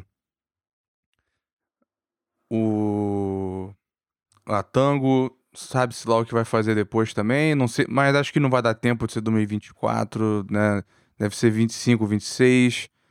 A Arcane do Deathloop também, talvez lance outro jogo ainda né, nesse, nesse período. A parada é que, assim, a galera fica muito.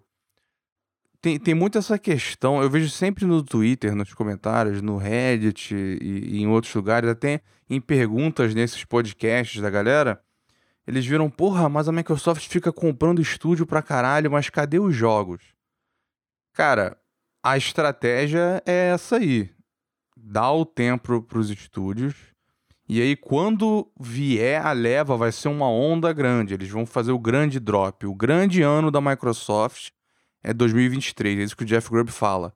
Que é esse ano que vai começar a dropar os AAAs deles.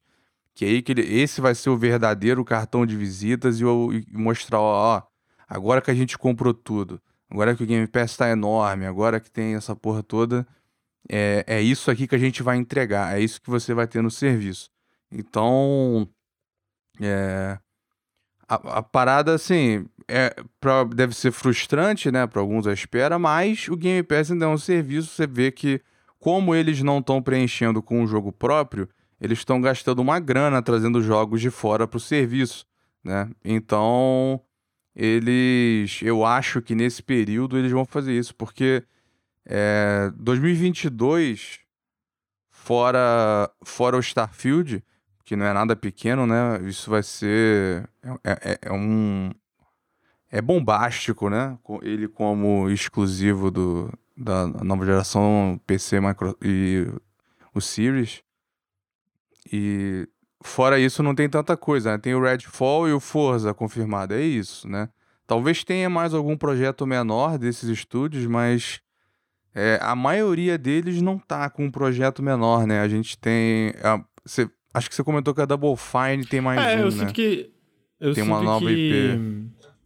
É, é, tem muita coisa que a gente não sabe, né? A própria Obsidian tem o Grounded, tem esse jogo do, do Josh Sawyer. Um, tem esse More Than Exile, então eu sinto que vai. Eu sinto que vai ser esse balanço de eventualmente eles vão entrar numa, numa pipeline com bastante jogo, mega, mega produções saindo, né? Porque todo jogo, todo estúdio basicamente tem no mínimo uma grande produção em desenvolvimento, mas para além disso vão ter outras parcerias, né? Tipo jogos como As Dusk Falls, né? Que tá marcado, que eu sinto que é, é, a galera às vezes nem conta nesse tipo de comentário, ou muitas parcerias dessas parcerias independentes, né? Tipo, que eles divulgam. É, o The Ascent, tem jogos assim, né? O The Gunk, que vazou, que é um exclusivo uhum. permanente, né? Naqueles documentos do processo da Apple e Epic, que tava lá no, no arquivo. Então, vazou mais coisas nesse processo também, revelando um pouco da estratégia da Microsoft, né?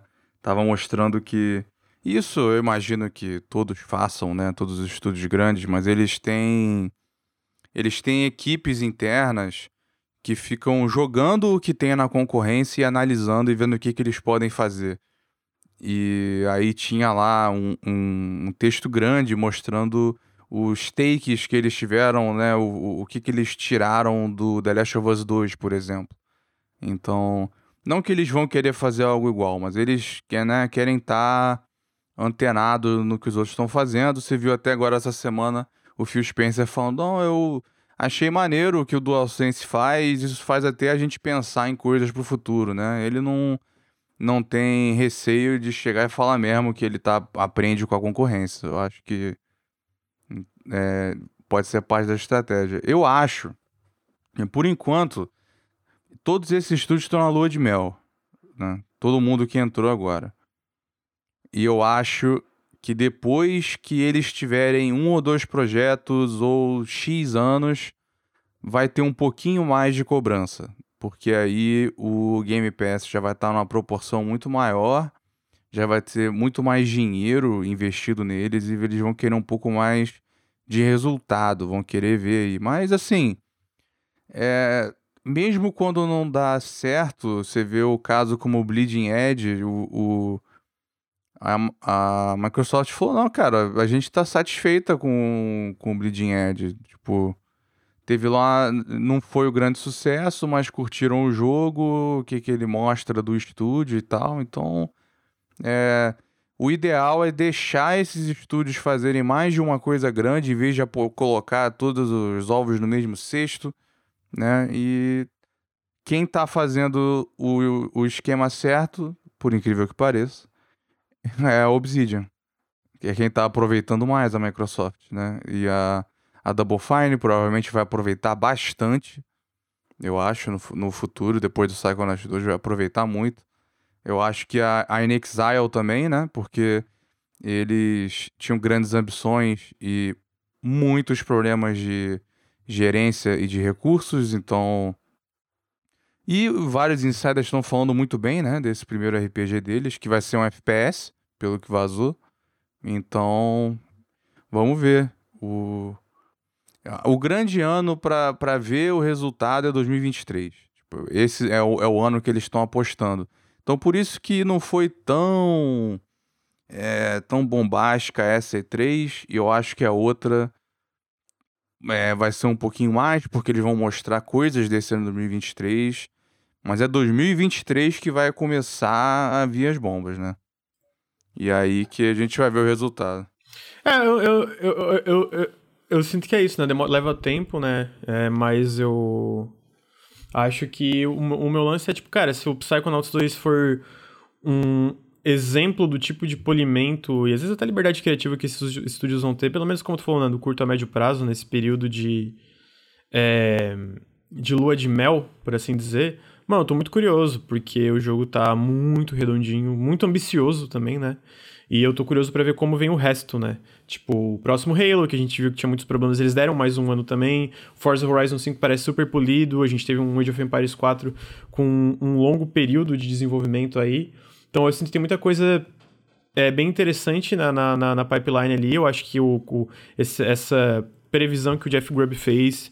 É, tem muita coisa fantástica, né? Muito jogo, basicamente, muito jogo, muitos que eu tô, tô interessado. Ah, e uma, só, só um parênteses, né? Uma coisa que você mesmo comenta muito quando a gente conversa é que o Jeff Grubb ele é um cara que ele não é muito antenado em projeto pequeno. Ele foca muito nos grandes. Então, tipo, quando ele fala dessas previsões, é, tenham isso em mente, que jogos... Eu lembro que a gente estava tendo uma conversa outro dia, tu falou assim, eu acho que algo como o Battletoads passaria batido na, uhum. no olho do Jeff Grubb. Né? E é possível que tenha sim. várias coisas assim. Eu espero que sim, porque então... eu, eu, eu, eu gosto muito de, de, desses projetos menores que tem, né? Eu acho que tem bastante potencial. É... é. A gente não sabe também se a Rare tem um outro time ou não, né? Pra, variar, né? Desde, desde os primórdios é um estúdio muito misterioso. Né? A gente só sabe depois do, depois do fato o que, que rolou na, na Rare, então, sei lá, pode ser que seja todo mundo focado no Everwild enquanto tem o time mantendo o Sea of Thieves, Sea of Thieves que tá um monstro, né? Então, eu não, não sei, mas a eu tô muito curioso para ver o o Perfect Dark, né? Porque esse foi o, o super investimento do, né, da estaca zero montar um estúdio Teve até aquele negócio no começo de jogo 4A, que depois eles pararam e tal. Esse eu quero ver. Porque, no geral, a Microsoft ela sabe a dificuldade, né, de montar estúdio. Todo mundo, acho que todas as empresas grandes sabem, né, de você criar do zero, ter uma cultura, ter pipeline. E eu acho que não existe exemplo melhor de como isso é difícil do que a 343. Ainda mais. Tudo bem que tá, né? um caso especial lidando com uma franquia é, gigante, mas né, é, é, difícil. Então, nesse período também vai ter mais aquisição. Né? O, todo mundo envolvido de jornalista que, que cobra esse tipo de coisa, de, de, de rumor, de, de boato, é, fala que, cara, né? Teve até recentemente o Daniel Armadi, o, o, o o Jazz Corden, os, os Special Nick, eles falando, cara, é temporada de compra, vai rolar mais, né? Então, tem aí. É, a, perguntaram da, da Coalition. A Coalition tem uma nova IP em desenvolvimento. Isso já era sabido, na real, há um tempo, mas essa semana foi meio que revivido porque agora tá no LinkedIn de algumas pessoas que, é tra... que eles estão trabalhando no novo IP projeto. especificamente, né? Que não é Gears. Então agora. É, agora, agora, né, saiu da cartola, tá, tá, tá, tá sabido, né? Mas já tava ali na, na lista do Jeff Grove, por exemplo, e tá previsto para 2023. O Gears 6, né, é, para não criem muitas esperanças de sair por, nesse tempo. Eu acho que é só é só 24, 25. É, eu, eu acho que é, um, é, um, é uma linha muito, muito promissora. A gente está hoje numa, numa indústria que tanto a Sony, a Nintendo e a Microsoft estão muito bem posicionadas em relação a lançamentos e, e os consoles estão vendendo muito bem e etc. Então é muito. É legal, é legal ver todo mundo aí se dando bem, bom, entre aspas, né? Tô dizendo dentro desses jogadores ainda da indústria da, da dos. É, quem tem os consoles, né? Porque isso resulta em mais competição e aí tem mais jogos legais para todo mundo e meio que um força o outro a ser um pouco melhor, né? Então, eu tô, tô animado, tô animado porque, pô, que o jogo já tá muito polido, eles, vão ter, eles tiveram mais tempo ainda, né? Porque eu imagino que essa build é mais antiga, então eu imagino que o jogo vai ser bem redondinho. E eu tô animado pro resto do ano. Tô animado, cara, Psychonauts 2 eu acho que é isso, vai ser fantástico. E se isso for o tipo de polimento que a gente pode esperar indo pra frente, especialmente considerando o passado um pouco problemático de jogos da Microsoft, o Lucas citou muito bem o Gear 5, que foi um lançamento bem problemático em relação a bugs, especialmente no multiplayer. E o passado de alguns estúdios comprados, né? É, exatamente. Eu acho que Acho que pode ter muita coisa legal vindo aí. E eu tô curioso e eu especialmente quero muito, muito jogar a versão completa do Psychonauts, porque eu parei de jogar com sofrendo. Eu, tipo, eu quero jogar mais, eu quero jogar mais. Mas eu não podia jogar mais, então. Imagina, imagina a gente que não jogou nada. Justo, eu, tô, eu tô reclamando de barriga cheia. mas então é isso. É, mas só pra. É, um parênteses aqui que falaram no chat assim. É, graças a Deus não vai ter guias nos próximos anos. Não quer dizer que não vai ter guias. Pode ter um Gears Tactics 2, pode ter algum outro projeto, alguma Bom, coisa de alguém fazendo sim. Gears, né? Pode ser outra coisa. Eu acho que o, 6 é que tá longe. E aí perguntaram. É, e os estúdios mais antigos da Microsoft, eles estão fazendo o quê? Os estúdios mais antigos da Microsoft morreram. Tá tudo no cemitério, só sobrou a Rare. Infelizmente. É, Lionhead, é isso. morreu tudo mesmo. Lionhead, Ensemble, a FASA, né, o Digital Anvil, essa galera toda morreu, né? A Band saiu deles, o que tem de antigo, não sei o que, que você considera antigo, a 343 é relativamente antiga agora, né? Já deve ter, é, tem mais de 10 anos, deve uns 13 anos, por aí. É, e a Rare é isso que tem de antigo, né? A, que já era da Microsoft, né? Fora isso, a, as compras começaram em... Essas compras aí começaram em 2018, né? Foi a grande leva de compras e teve a, a Mojang lá atrás. Eles vão, eles estão fazendo mais coisas também, né? O, parece que o Minecraft Dungeons foi bem, deve rolar mais coisas assim, mas eu acho que esse é um negócio bem. É, eu acho que é bem a parte, né, do, do, do resto. Ele não é. Ele, ele não é muito ligado aos planos gerais. Eu tenho impressão só, né? Só. Eu acho que eles estão meio que fazendo o deles lá e é isso. E eu acho que a Microsoft vai ter uma abordagem parecida com a ZeniMax. Pelo menos nesses primeiros cinco anos, sei lá, eles meio que vão fazer o deles. Depois de um tempo, eu acho que aí a Microsoft vai, entre aspas, tirar um pouco das luvas, porque né, você compra uma empresa que tem uma IP com Elder Scrolls, que vai fazer 10 anos sem um jogo principal, né? Quando sair, já vai ter pelo menos porra, quanto tempo vai demorar para Elder Scrolls 6, né? Considerando que Starfield é ano que vem. Mais uns 5 depois disso, vai ser tipo 15 anos depois. A Microsoft não vai tratar Elder Scrolls como uma franquia de um jogo a cada 10, 15 anos, né? Então, é, existe a expressão em inglês, né, rock the boat. A Microsoft não quer balançar o barco, ela quer deixar é, indo como tá. Mas depois de um tempo eu acho que eles vão interferir um pouquinho mais ou é, não forçar nada, mas pegar IPs e passar para quem quer. Tipo, se você não quer, tem quem queira, ou algo desse tipo, né? Porque o próprio, como eles vão pro Elder Scrolls e Fallout, quem vai fazer o próximo é, Fallout? É, esse tipo eu, de eu pergunta. Isso é né? uma coisa que só indo pra frente para ver mesmo. É, como tu falou, né? Por enquanto, é. nos próximos três anos, no mínimo, eu duvido que tenha muita influência nisso. Então, é uma coisa que a gente vai vendo conforme o tempo for, for, passando. Mas eu acho que nessa parte do, do Psychonauts e da, da, da, Microsoft é isso. Acho que tem bastante coisa legal para vir aí. E eu imagino que se. O, o Flight Simulator sai esse, esse, esse mês pro Series X e S. Mas é isso. Se o Psychonauts indicar o, o nível de polimento desses jogos, né? É. Eu tô muito feliz. E eu tô muito feliz, especialmente, cara, que a Double Fine finalmente.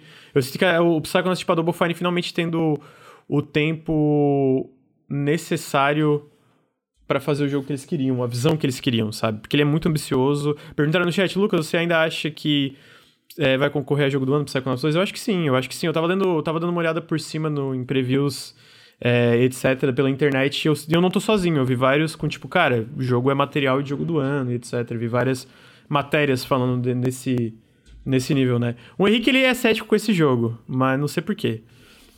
Qual o jogo? Psychonauts. Não, eu não sou cético. Depois, depois das suas impressões, eu acho que eu estou menos cético, Lucas, honestamente. O Lucas, inclusive, veio, falou para mim especificamente sobre as minhas preocupações dele. Falou: É, amigo, acho que você não precisa se preocupar, não. Acho que eles conseguiram. Acho que foi isso, tá ligado? E me deixou um pouco mais tranquilo, assim. Porque Acho que eu, eu, eu, eu, ainda acho que era uma preocupação sincera, honesta. Eu sempre falei que eu quero o meu melhor para Psychonauts e pra Double Fine. Eu quero jogar, quero que esteja bom. Só tinha medo deles não, digamos assim, cumprirem a expectativa, né? Mas pela reação do Lucas, me parece que eles cumpriram um pouco, sim. é, tá muito legal, cara. O jogo tá muito bom. Eu tava lendo, inclusive, tá, saiu uma, uma matéria que daí é uma parte que eu não manjo tanto que é uma parte mais técnica, que o jogo vai rodar no Series S a 2880 por 1620 a 60 FPS, e a, 1080, no, a 1080p o, o, o Psychonauts 2 no Series S vai ser 120 FPS, que eu achei bem legal. Nossa, e obviamente delícia. no Series X o jogo vai rodar 4K 60 e a 120 FPS o jogo vai estar a 1440p. Uh, o jogo vai estar... É, o jogo Muito vai ser um pouco bom. mais limitado no PS5, que vai, não vai ser 4K, né? Porque o jogo não tem uma versão nativa para PS5, então vai ser através da retrocompatibilidade. Então é isso, o jogo tá bem, tá bem redondinho, né? É tipo de estar tá rodando e tá rodando bem nesses consoles, até um console que é Sabe o que eu lembrei agora? Tem uma grande ironia né, na história do, do, do Psychonauts 2. Uma Microsoft cancelou. O Psychonauts 1 é. A Microsoft abandonou o primeiro.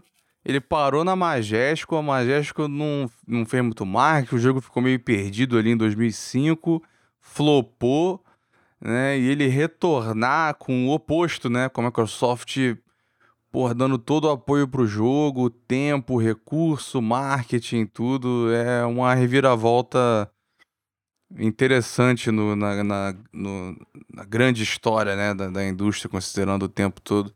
Psychonaut que foi um jogo que o grande Ed Freeze teve o olho de, de sacar que ia ser bom. Grande um grande visionário que, que a Microsoft perdeu por, por cultura idiota da época. Perguntaram ali no chat, só responder rápido, sei que o Granja às vezes É porque estende muito. Mas pergun perguntaram, será que Starfield sai ano que vem mesmo? Né, estando já pro fim do ano e com os problemas da pandemia? Sai. 100% vai ser aquela data do trailer, porque é, ele já tá há bastante tempo sendo feito, o Todd Howard encheu a boca para falar que vai sair no dia. Tudo bem, tem o mime, ele é mentiroso pra caralho. Ele é. Mas o, o maior motivo dele sair nesse dia é que a Bethesda não tem o menor medo de empurrar um jogo bugado no lançamento. Então vai ser nesse dia, entendeu? E foda-se, vai ter que ser. Já tá lá, fizeram um, todo um show só pra mostrar a data. Então, assim, sai bem ou sai mal? Vai sair. Ah, mas o Cyberpunk mudou a indústria, não sei o quê. Eu, eu não acho que vai sair é, tão bugado quanto é o típico da Bethesda, até porque o jogo já foi adiado. Então eu acho que ele já teve o efeito Cyberpunk. Eu acho que ele no fim de 2022 é isso aí. Então, eu, eu acho que ninguém precisa ter receio de que não, não vai sair. Eu, eu ficaria muito surpreso. Só se tiver algum problema muito sério no, no desenvolvimento, tiver o, empacar de uma forma bizarra ou alguém é, ter, ter, um, ter um escândalo no estúdio. Amigo, deu, deu Starfield, deu de responder lá. as perguntas que a gente tem mais um monte de pauta para falar e aí eu vou jogar bola para ti também. Tá. Pô, o cara, o cara, ninguém quer saber mais de, de Starfield não, acabou. É... Ah, perguntaram só no chat, vale a pena Psychonauts 1? Vale, joga no Game Pass. É... Luir, Luir, você que manja aí, que você acompanhou, anunciaram semana passada um jogo, um jogo, na verdade, um, um console quase, um, o Steam Deck. E eu queria que você me explicasse o que, que é o Steam Deck, Luiz. O que, que é essa empreitada da Valve no meio é, portátil? O que, que você acha que vai dar certo, o que, que você acha que vai dar errado? Porque eu não consegui ler os specs tudo certinho, mas eu confesso que eu fiquei bem animado pessoalmente. Você gostou dessa máquina de jogar Wilder Myth, ô Luiz? Eu vou fazer xixi bem rapidão. eu já volto aqui. tá, então, o, o Steam Deck, né, acho que todo mundo viu a manchete, né? Mas ele é um. Como uma coisa que o chat falou que eu concordo, né? Que eles perderam a oportunidade de chamar de Gabe Boy. É óbvio que não iam chamar, mas eu gostei muito do apelido. Enfim, é um computador portátil rodando Steam OS com specs muito maiores, muito melhores do que o preço dele indicaria, né? Então é um investimento agressivo da Valve, eles estão perdendo dinheiro no, no, no aparelho. Inclusive perguntaram pro Gabe isso, ele falou: é, a gente está perdendo, mas tinha um nível de performance que a gente queria e tem que ser isso aí, foda-se. Então tá aí. Então, e aí o que eles estão, né, melhoram um pouco a margem, eu acho, deles, são as versões mais caras, que tem um armazenamento diferente. É, você vai ter uma entrada micro, é, entrada né, de cartão de memória para você expandir, porque o base é só 64 GB, né, que é extremamente limitado para uma biblioteca do Steam ou, e para jogos grandes hoje, mas eles né, a ideia é principalmente né, estabelecer a, a Valve certamente viu. E ela já vinha caminhando um pouco nessa direção, eu acho, né? Porque eles vieram, né, como diria, como diria o grande Leonel Brizola, eles vieram costeando o alambrado. Eles já vinham, já estavam vindo ali pelas beiradas com primeiro com o controle do Steam, depois com o Steam Link, teve o Steam Machine, então eles já estão experimentando com essas coisas. Aí tem o VR, tem um bando de coisa. E aí o o Steam Deck, eu acho que é o, né, tá culminando todos esses, esses experimentos e o que, que eles estão fazendo. É, e aí, o lance, cara, é estabelecer uma, uma força ainda maior para o Steam, além do computador tradicional, né? Porque a Valve quer ser, quer que seja mais onipresente, né? E, e, o sucesso do Switch, tenho certeza que chamou a atenção né, de todo mundo. Então, a própria, aí a Valve fez a solução dela, né? Ele é de fato um computador, tá, gente? Ele é, ele vai ser totalmente aberto. A Valve foi muito clara sobre isso. Você liga ele num PC, vai ter tem um stand para você comprar se quiser. É um tá rodando Linux, você pode instalar o Windows, vai, você pode perguntar no pacote Office, Ué, você vai poder instalar se quiser, entendeu? O, o, o, as restrições, né, a facilidade disso não tá tão claro. Né? Uma coisa que eu vi logo de cara, eu falei, porra, isso é grande e os analógicos são paralelos, ele é longo, será que isso é confortável? A galera da IGN toda lá que usou disse que é confortável, que eles tiveram essa dúvida antes e que, na real, é confortável. Ele também tem aqueles painéis que é como se fosse é um touchpad, né? Para é, tentar replicar um pouco o mouse, né? Para deixar mais compatível com os jogos que tem no Steam. Então, é, uma coisa que ele é que pouca gente falou, eu acho, que ele é uma máquina maravilhosa para emulação, né? Porque com essas especificações, o armazenamento, os controles todos, cara, para você vai ser é o Switch Pro, né? Você instala o emulador do Switch, vai ser o Switch Pro. Já começa aí, né? O que tudo isso para trás é ótimo. Então, é, o Digital Foundry fez uma análise técnica das especificações, a galera ficou, pô, mas qual que vai ser o nível de potência disso, né? Tem os vídeos e não fica muito claro porque é com relance, o vídeo é 30 FPS, né? A gente não tem benchmark, não tem nada. Né? O dia que tiver na mão do Digital Foundry a gente vai saber melhor, Até porque jogar mesmo, eu acho que ninguém aqui vai jogar isso, nem se quiser, tão cedo, porque já esgotou. Ah, depende, se Gabe New quiser mandar pra gente fazer um review. É. Ô, Valve. Se ele quiser mandar um cara, Game Boy, Boy, eu acho que era muito gente... Game Boy, muito bom, cara. Olha lá, o Biteira, o Biteira vai jogar que ele fez a reserva e vai contar para nós o que, que ele achou. É, comentaram da posição dos botões, né? É, eu li, assim como o Luiz, que muita gente achou confortável. Eu, particularmente, Acho genial a posição do, dos botões, uh, principalmente ali do lado esquerdo ali, mas ali também os direcionais do lado, do lado de... Do, uh, uh, ou melhor, principalmente do lado direito, mas também os direcionais do lado esquerdo. Porque, cara, toda vez que eu vou jogar alguma coisa em, em algum portátil, é essa, geralmente, geralmente esse é o meu problema com a posição dos botões, que eles não ficam próximos do canto. E por conta dos meus dedões grandes, talvez, é, sempre é muito desconfortável para mim. Então, alguém comentou no chat que foi uma coisa que incomodou eles quando. que incomodou quando viu. Pra mim foi o contrário, assim. Foi tipo, a, a, a primeira coisa que eu olhei assim, falei, opa, peraí. Talvez a galera levou a sério isso aqui, tá ligado? Talvez, é, talvez o Gabe tá levando a sério isso aqui. É, eu, eu assim, eu batendo o olho eu tive essa reação, mas, porra, com certeza eles tiveram muito, muito teste e Falaram RD do drift também, né? Que, tipo assim, negócio, não vai né? rolar drift de jeito nenhum. Vamos ver se é verdade, né? Porque é, é um mito, né? É o sonho. É, é, porque não, não é difícil de resolver o problema do drift, né? É, é uma questão de ser miserável mesmo a, a, a Nintendo, a Microsoft e a, e a Sony. É, já foi explicado esse problema várias vezes. É, existem soluções práticas e que a parada é porque né, eles iam ia ter que mudar, sei lá, dependendo da solução que você usar, vai aumentar, sei lá, 50 centavos, um dólar na produção do bagulho. E multiplicado por milhões, você está perdendo milhões, sendo que, como a Nintendo sabe, né, como outros estudos sabem, a galera a, acaba comprando outro mesmo, se der problema, já está refém do negócio, então eles fazem mais dinheiro vendendo em vez de perder mais dinheiro fazendo o controle para ele durar mais, eles fazem um zoado que aí você tem que comprar outro depois. Olha que, olha que esperto. Eu não que sei. solução do capitalismo. Você cria o problema e não vende uma solução.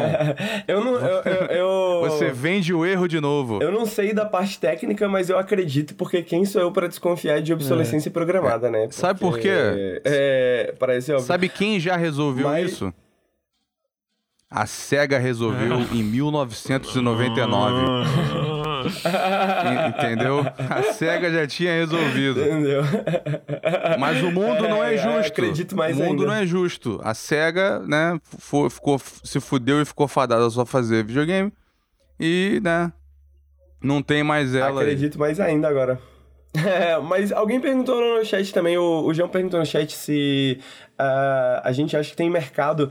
E eu acho que talvez esse seja o ponto mais, mais importante aqui, né? Independente do preço, independente da, do, da, da parte técnica. Porque, honestamente, quem entende da parte técnica é quem entende da parte técnica, não é a maioria das pessoas que vão comprar o bagulho, eu acredito, né? Uh, quem, quem se importa muito com, com, com alguns fatores pode comprar ou pode não comprar. Eu acho que o, onde esse, o Steam Deck tem mais chance de fazer sucesso é justamente com o público talvez um pouco mais casual, digamos, apesar de que eu não gosto dessa, dessa terminologia, né? Mas, digamos, com um público mais casual, porque honestamente, se você para pra notar os hábitos das pessoas, mano, se você para pra notar a maneira que as pessoas querem jogar, cara, o Switch é uma prova de que, mano, você jogar na sua cama é uma delícia. É, tem gente tá que ligado? recompra jogar... jogo no Switch para poder jogar deitado. Exato. Então, Exato, né, sacou? Essa, isso, então, é tipo é isso, assim, só que, que uma biblioteca muito maior, porque é um PC. É, pensando que, pensando que, mano, principalmente o PC que é, digamos, o problema do PC, né? Tipo assim, se você quer, para mim o melhor argumento a favor dos consoles em relação ao PC é que é mais confortável sacou? É mais confortável, é mais prático, né? Você liga o seu console, você liga o... É relativamente mais prático, né? Hoje em dia isso deixou de ser verdade um pouco, com loadings e instalações e não sei o quê, mas... Ainda assim é mais confortável você jogar no sofá da sua sala, você jogar na sua TV deitado na cama, esse tipo de coisa assim. Não que você não possa fazer isso no PC, mas é muito menos prático, né? Você você pegar um cabo HDMI, tal, tal, tal, ter uma posição legal, etc, etc. Então, eu acho que nesse sentido, eu acho que é um, eu não acho que eu, eu acho que tem boa chance de não ser um flop. Tipo, poderia ser o, a melhor máquina tecnicamente, poderia ser mais merda ainda. Eu acho que podia ser mais merda e as pessoas ainda iam comprar, entendeu? Se, se, se fosse, pô, tá ligado? Tem problemas, tal, tal, tal. Eu acho que as pessoas ainda vão comprar porque eu acho que as pessoas querem jogar de sua. De eu sua acho conta, tá que, pelo menos nessa leva inicial, é justamente uma galera mais entusiasta. Porque já existe esse mercado desse PC portátil, já tem alguns exemplos aí.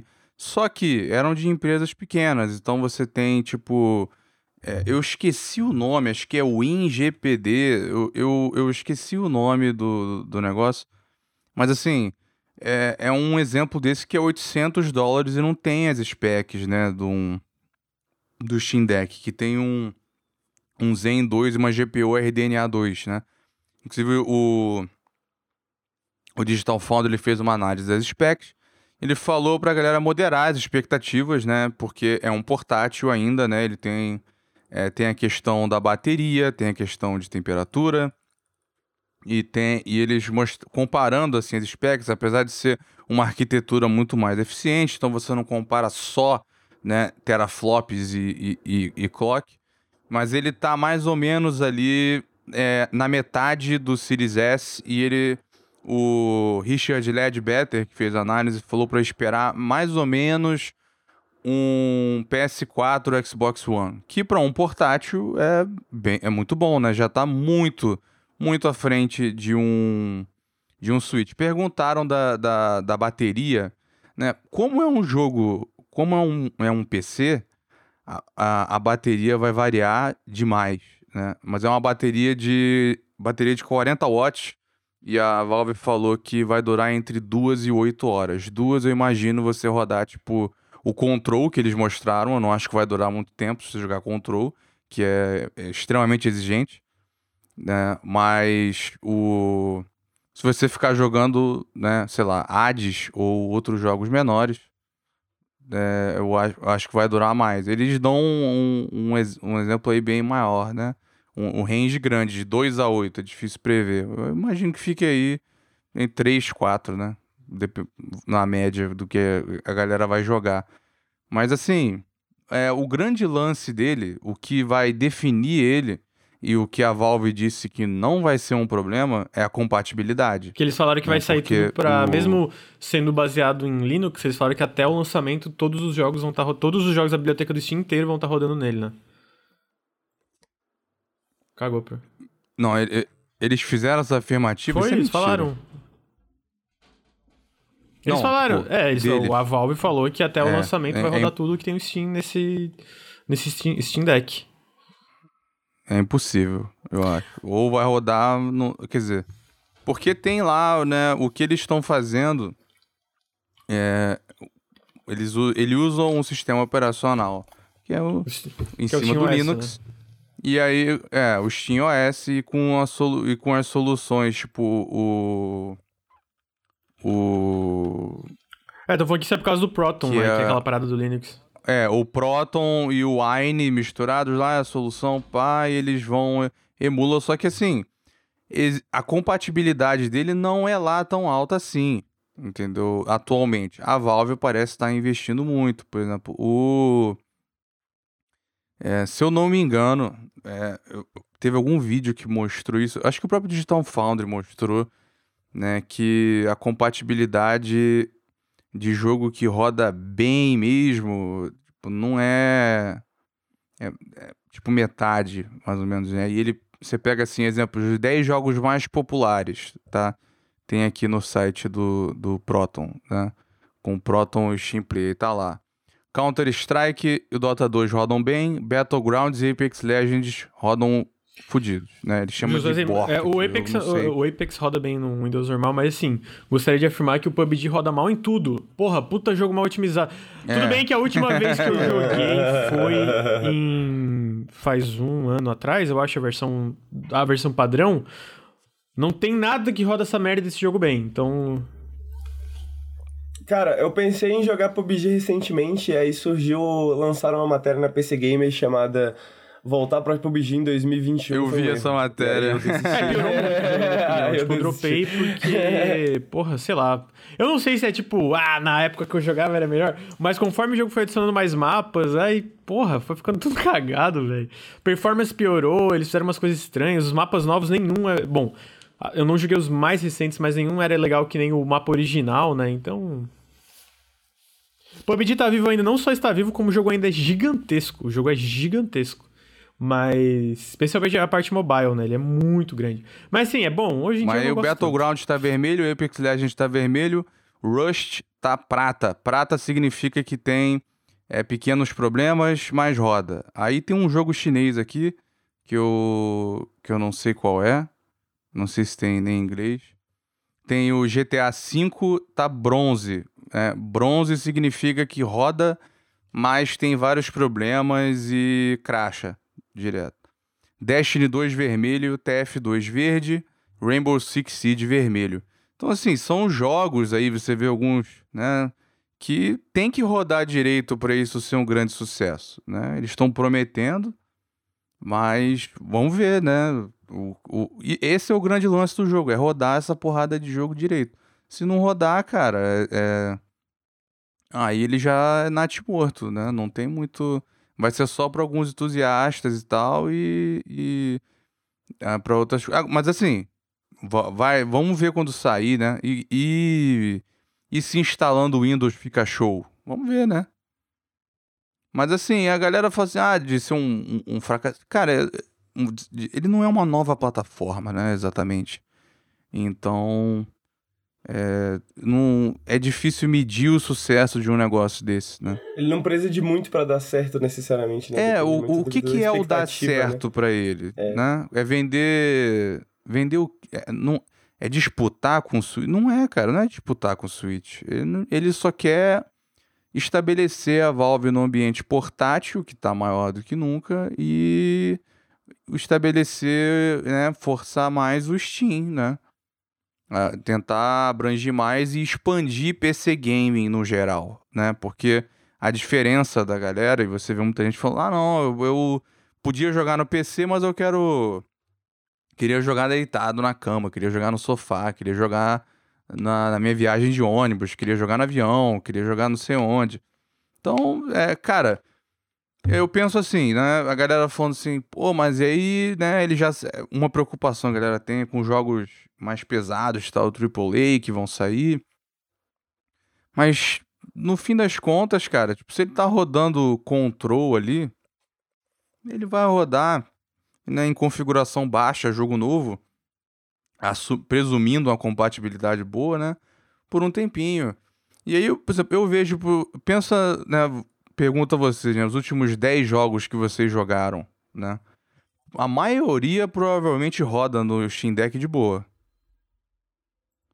Parando pra pensar. É, é, é o Henrique brincou, né? O Wilder, uma máquina de Wilder Myth. É, o Wilder Myth, é, Dead Cells, Hades, Rogue Legacy Case 2. Of Case of Code, BPM. Euro Truck Simulator enquanto eu dirijo meu caminhão, cara. Imagina, pô.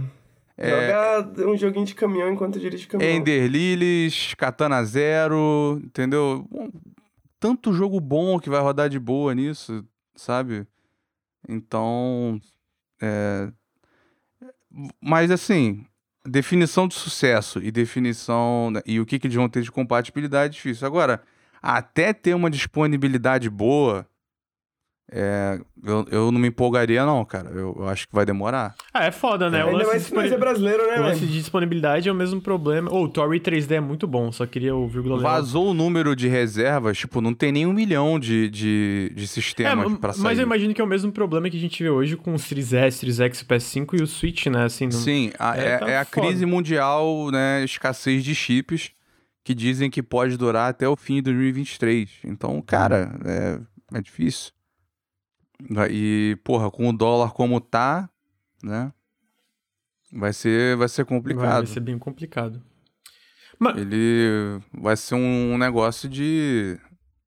Quanto é que é o Xbox Series S, Series X aqui mesmo? Puta, não lembro, velho. É 4.700, não é? Alguma coisa assim? Deixa eu ver aqui na Amazon. Eu acho que é isso. Series É... X, Amazon. Eu, eu acho que é nessa faixa aí. Eu, se ele vier, né?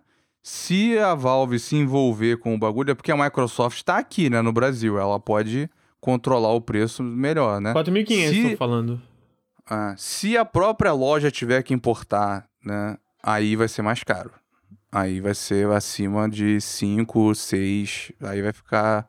Aí, sinceramente, eu não, eu não apostaria, não. Né? Eu, eu já não apostaria agora, né? Só pra quem realmente tá com a grana aí e tal e tá muito confiante no, no que a Valve vai fazer. A Valve tá, o Gabe tá prometendo mesmo que esse negócio de compatibilidade não vai ser um problema, então, né? Só que pra mim também o, o- a outra questão é que, porra, ele não vem com o dock e o armazenamento bom mesmo é só na versão bem mais cara. Então, Mas tem, tem é, mas a, a versão básica do tem, tem slot de, de SSD, né? Eu vi que tipo, já vinha com slot. não, então, ele usa SSD, mas não é NVMe e eu não, eu não sei se vai ser é, substituível. Ele tem entrada para cartão SD. Você vai poder expandir assim. Mas o, o- os outros são muito melhores. Você ter 512 GB né, NVMe é muito melhor. Mas é muito mais cara essa versão. É... Eu esqueci quanto que ela tá. Eu acho que era, era 700? Peço pe- perdão, eu vou, eu vou conferir aqui. 649 é a melhor versão. Bem mais que 399. Essa vai vir uma fortuna aqui. Eu acho. Se, quando vier, né? É, eu acho que é isso aí, né? Que a gente sempre fala sobre o Steam Deck. Espero que seja um. É, espero que seja um. Sucesso no sentido de, tipo, pra ficar a chegar a um ponto eventualmente que seja mais acessível eu conseguir ele. E porque eu sinto que isso aí tendo, sendo um sucesso. É, é, é mais. Fica mais acessível, né? Se torna mais acessível. É, exatamente. É, é, a- a o lance de acessibilidade, né? Mais gente pode jogar toda essa É, mas é, biblioteca enorme do Steam. E, e outro é isso, benefício. eu acho que... a- a- é, desculpa, Luiz, Ah, só não, falando que continuar. a questão, a questão do, do, do sucesso, como o Luiz tava falando, né? É, é isso, né? Tipo, mano, a gente nunca pode esquecer que isso aí é um artigo de luxo, É, entendeu? É, é, é, é um bagulho, né? É, um- é ligado à sua biblioteca do Steam. Isso aqui é pra provavelmente pessoas que já têm um PC legal, né? Já tem um PC maneiro e querem uma outra forma de jogar os jogos que eles já têm no PC. Então, tipo, por mais que a gente fale de acessibilidade. Não, mas eu, eu digo não no fale de- lançamento, né? Eu digo conforme o Ah, não, tempo eu- passa. eu- Eu, eu- eu acho que pode É, se com o tempo tornar. ele eu pode digo- se tornar coisa uma digo- maneira Mas pra- concordo, pra- agora, É, não. até pelo dólar e pela disponibilidade, de fato, é um É. artigo de luxo, total. Eu digo, no, eu digo no geral, assim, tipo assim, e é, é, isso aqui sempre vai ser um artigo de luxo em qualquer condição, né? Por mais que, por mais que fique mais acessível, por mais que fique mais barato, vai continuar sendo um artigo de luxo, né? Então, sempre que a gente fala sobre isso é dentro desses parâmetros, né? Não, não, não, não, não, não precisa se enganar e pensar assim, porra, né? Tipo, vou vender marmita vegana e vou comprar o meu Switch Pro, tá ligado? Vou comprar o meu Steam Deck. É, uma, bem uma assim, né? coisa que eles não comentaram, eu procurei, né? Posso, posso não ter procurado direito, que eu queria saber. É porque teve o Steam Link, não sei se vocês lembram, que era um aparelho que você liga na TV e você streamava os jogos do PC na televisão. É, eu não tive um, eles não vendem mais. Mas muita gente que comprou, né? Inclusive teve um rush da galera pra comprar quando tava acabando. É, era, era que funcionava muito bem. Eu queria saber se o Steam Deck tem essa função, porque isso aí cobriria também a questão de, de compatibilidade de performance. Né? Você poder streamar ele do, do teu PC para TV, né? vai ser um lag muito menor do que um xCloud, por exemplo, né? idealmente. Então poderia ser bom. Né? Perguntaram dos botões atrás. Não, ele tem. Tem quatro, não é? São quatro botões Dois atrás. de cada lado, né? Dois É. de cada lado. E assim, ergonomicamente, esses botões, é, isso é, uma- é um posicionamento bom. Pelo menos né, é o que gente que entende esses bagulhos fala, né? Tipo, pra posição dos dedos, isso é, isso é bom. O... Cara, eu acho que ergonomicamente sensacional, tá ligado? Tá muito. É. Parece, parece é, muito bom ergonomicamente. Ele, ele, ele tem. Né, e também tem o, o, touchpad, se você não quiser esse analógico. E eles mostram ele jogando jogos de estratégia com esse touchpad. Só encostando mesmo, só usando para saber se presta. Pode ser também é. subjetivo, mas e, parece e, ser bom. Eu, eu acho que isso é outra questão também sobre o fato de ser um artigo de luxo, né? No sentido de que, cara, você não vai jogar todos os seus jogos da, da Steam, tá ligado? Você não vai jogar. Você não vai fazer sua carreira gamer no, no, no Steam Deck, é. entendeu? Tipo, você não vai jogar CS, você não vai jogar Apex, você não vai jogar várias paradas. Então, ela é um. É, é mais um suplemento, né? Pra sua dieta gamer do que Mas, um prato principal. Se ele, se ele realmente resolver essa questão de compatibilidade unidade. Né? Se ele tiver uma oferta boa de, de unidades, se ele tiver suporte, se não for mais um projeto louco da Valve que eles largam, se for algo que, que funcione bem, né, com alguns anos ele se torna uma opção muito interessante. Porque assim, você vê hoje, tem um indie maneiro, né? O que, que chove nos comentários? Vai ter versão para Switch? É, Quando é que sai pra Switch? Então, sendo para PC, você não vai ter essa pergunta.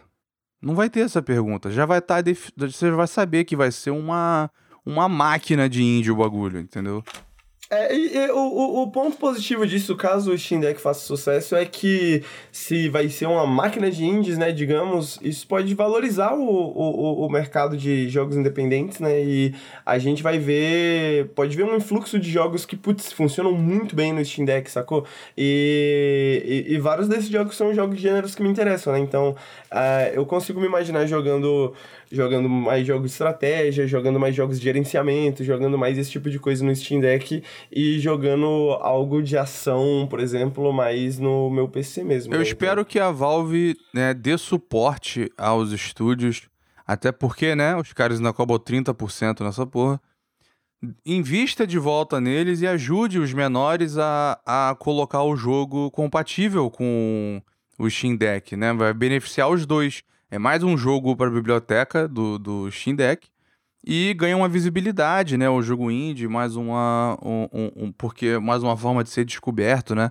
Você chegar como um compatível do Steam Deck, você ficar numa lista, você aparecer nas recomendações e tal, mas enfim. É... A parada também é que, até comentaram ali no chat, né? Jogar indie no Switch é pior porque você paga mais caro e tal. Nesse caso, né, você vai ter preços da Steam, você vai ter o que você já está acostumado, então... É, a Steam parece mais, mais atraente do que, do que o Switch, é, caso você tenha os dois e o jogo esteja nos dois, sim, né? né? Se, você Até a própria Deck, performance Switch... né, do jogo vai ser melhor no é, Steam Deck, né? Exato. A exato, performance, então, tipo... visual, a variedade que você vai ter de controles, né? Então... Cara, é, ele pode se tornar um, um, uma excelente plataforma. Pode. Né? Mas o outro benefício, que eu acho que pode ser um dos maiores, é porque como tem essa questão de compatibilidade e as especificações dele serem fixas, né?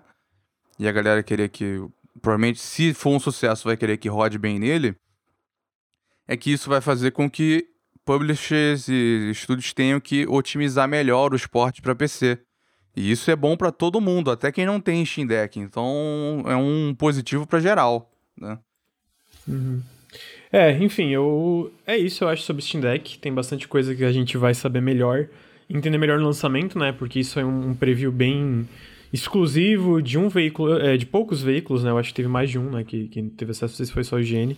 Não cheguei a acompanhar tanto, porque é. minha semana. E a IGN não assim, é, não, não tem tanto esse, essa análise técnica que um Digital Foundry têm, né? da vida, né? É, eles tinham que mandar, tem que mandar um pro Digital Foundry, manda pro Tom's Hardware, manda pra, pra essa galera pra eles verem.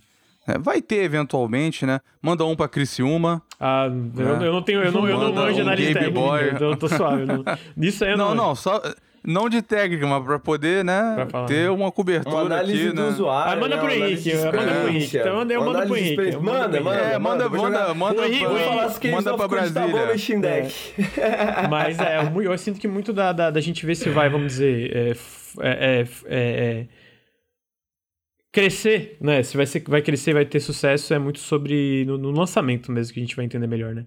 Mas a próxima coisa também é relacionada ao PC. E não é o Steam Deck, no caso, né? Um anúncio que a gente teve recentemente de uma franquia bem famosa de PC, que a gente teve o um anúncio de Company of Heroes 3. Olha só. Um anúncio que veio um pouquinho do nada, na minha opinião. Eu não tava por dentro. Eu sabia que a, Relic estava trabalhando em outros projetos para além é, do, do Age of Empires 4, né?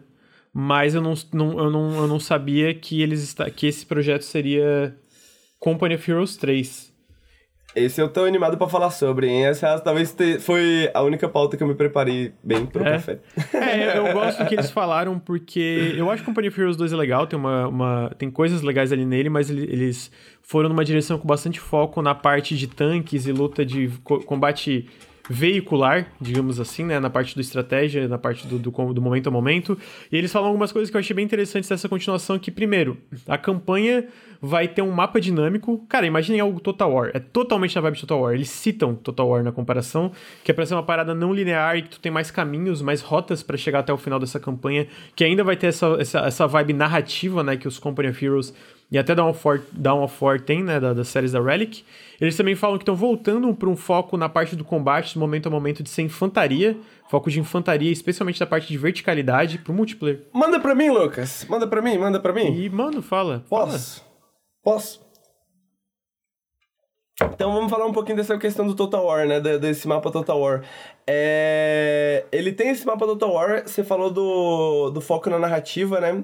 Tem, é... Eu vi ele sendo comparado àquele Warhammer Total War, o que ele tem alguma ele tem uma, uma linha narrativa macro né digamos assim nesse mapa estratégico maior uh, que você pode completar, mas você pode também fazer várias outras coisas no, no meio do processo, né? E sobre essa questão da, de maneiras de você abordar a, a essas batalhas específicas, né? Então, na mesma vibe de Total War, você tem o mapa macro, onde tem coisas acontecendo, logística e tal, tal, tal. E no micro você tem as batalhas mais RTS que a gente está acostumado. Mas as unidades que você leva para a batalha, as coisas que você pode construir na batalha, dependem da de como que você organizou no macro, né? Então, por exemplo, você pode ter um navio né, próximo do de uma batalha que você está tendo. E aí você pode chamar esse navio para fazer um ataque de bombardeio lá na, durante essa batalha, né? Ou então você está perto de uma de uma de um esquadrão de médicos e aí você pode pedir reforço desses médicos e tudo mais, né? Uh, e a outra coisa que você falou sobre o foco na infantaria, essa é uma das grandes reclamações que a galera tem do Company of Heroes 2, né? A, apesar de que o Company of Heroes 2 eu sinto que ele tem uma. Uh, é, enfim, ele tem vários problemas, mas ele tem esse foco mais nos blindados, né? Ele tem esse foco mais nos veículos e. Imagina, e agora eles estão voltando pro, pro modo mais Company of Heroes 1, né? Que tem esse foco maior na infantaria, que tem esse foco mai, maior nessa parte, nessa parte tática da infantaria. Um, Vou falar as coisas que o Lucas colocou aqui na pauta, né? Que ele tem mais facções de lançamento que os outros jogos da série, mais mapas de lançamento, ele tem mais unidades também. Ele é um jogo bem maior em todos os sentidos do que o Company of Heroes 1 e 2. Ele se passa no Mediterrâneo, né? O Company of Heroes 2 é o front. Uh, o front é, é, na verdade, esse agora vai cobrir a Itália, né? Esse agora vai ter a Itália mais, né? Mas é o front, né? Normandia, é, é, França, tal, tal, tal. Esse é o Company of Heroes 1. O Company of Heroes 2 é focado mais na União Soviética, né?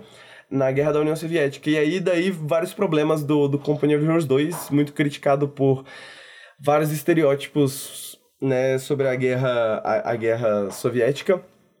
Uh, e agora o 3 vai ser esse foco mais no Mediterrâneo, né? Então a gente vai ver África do Norte, a gente vai ver Itália, né? A gente vai ver várias paradas assim. Uma coisa que é. A, tá mostrando aí na tela agora no momento, né? Uma coisa que é nova, que é muito diferente, assim, que eu acho que o Lucas vai, é, vai querer comentar também, é que ele tem esse modo novo de pause tático, né? Então, a é, eu ia momento... perguntar se já tinha isso no 2, porque o 2 eu não, não joguei, tinha, não tinha não pausa tinha, tática. Não tinha, né? Então, isso é, é, estranho porque não é um não é uma mecânica que a gente. Uh... Bom, agora que o Lucas voltou, eu posso falar melhor, né? Uh, bom, esse, esse pause tático não é uma mecânica que a gente está acostumado em jogos de RTS, né, Lucas? Tipo, a, a, a, gente não espera num jogo, porque RTS vem do nome, né? Real time, né? Em tempo real, né? Agora então, é tempo real de... com pausa, puxou do RPG. Exatamente, né? O, o PVP não vai ter isso, né? O multiplayer não vai ter isso, mas durante a campanha você pode fazer essa pausa durante o combate e dar e mudar as ordens e para as unidades específicas e tal. O que eu acho que é interessante.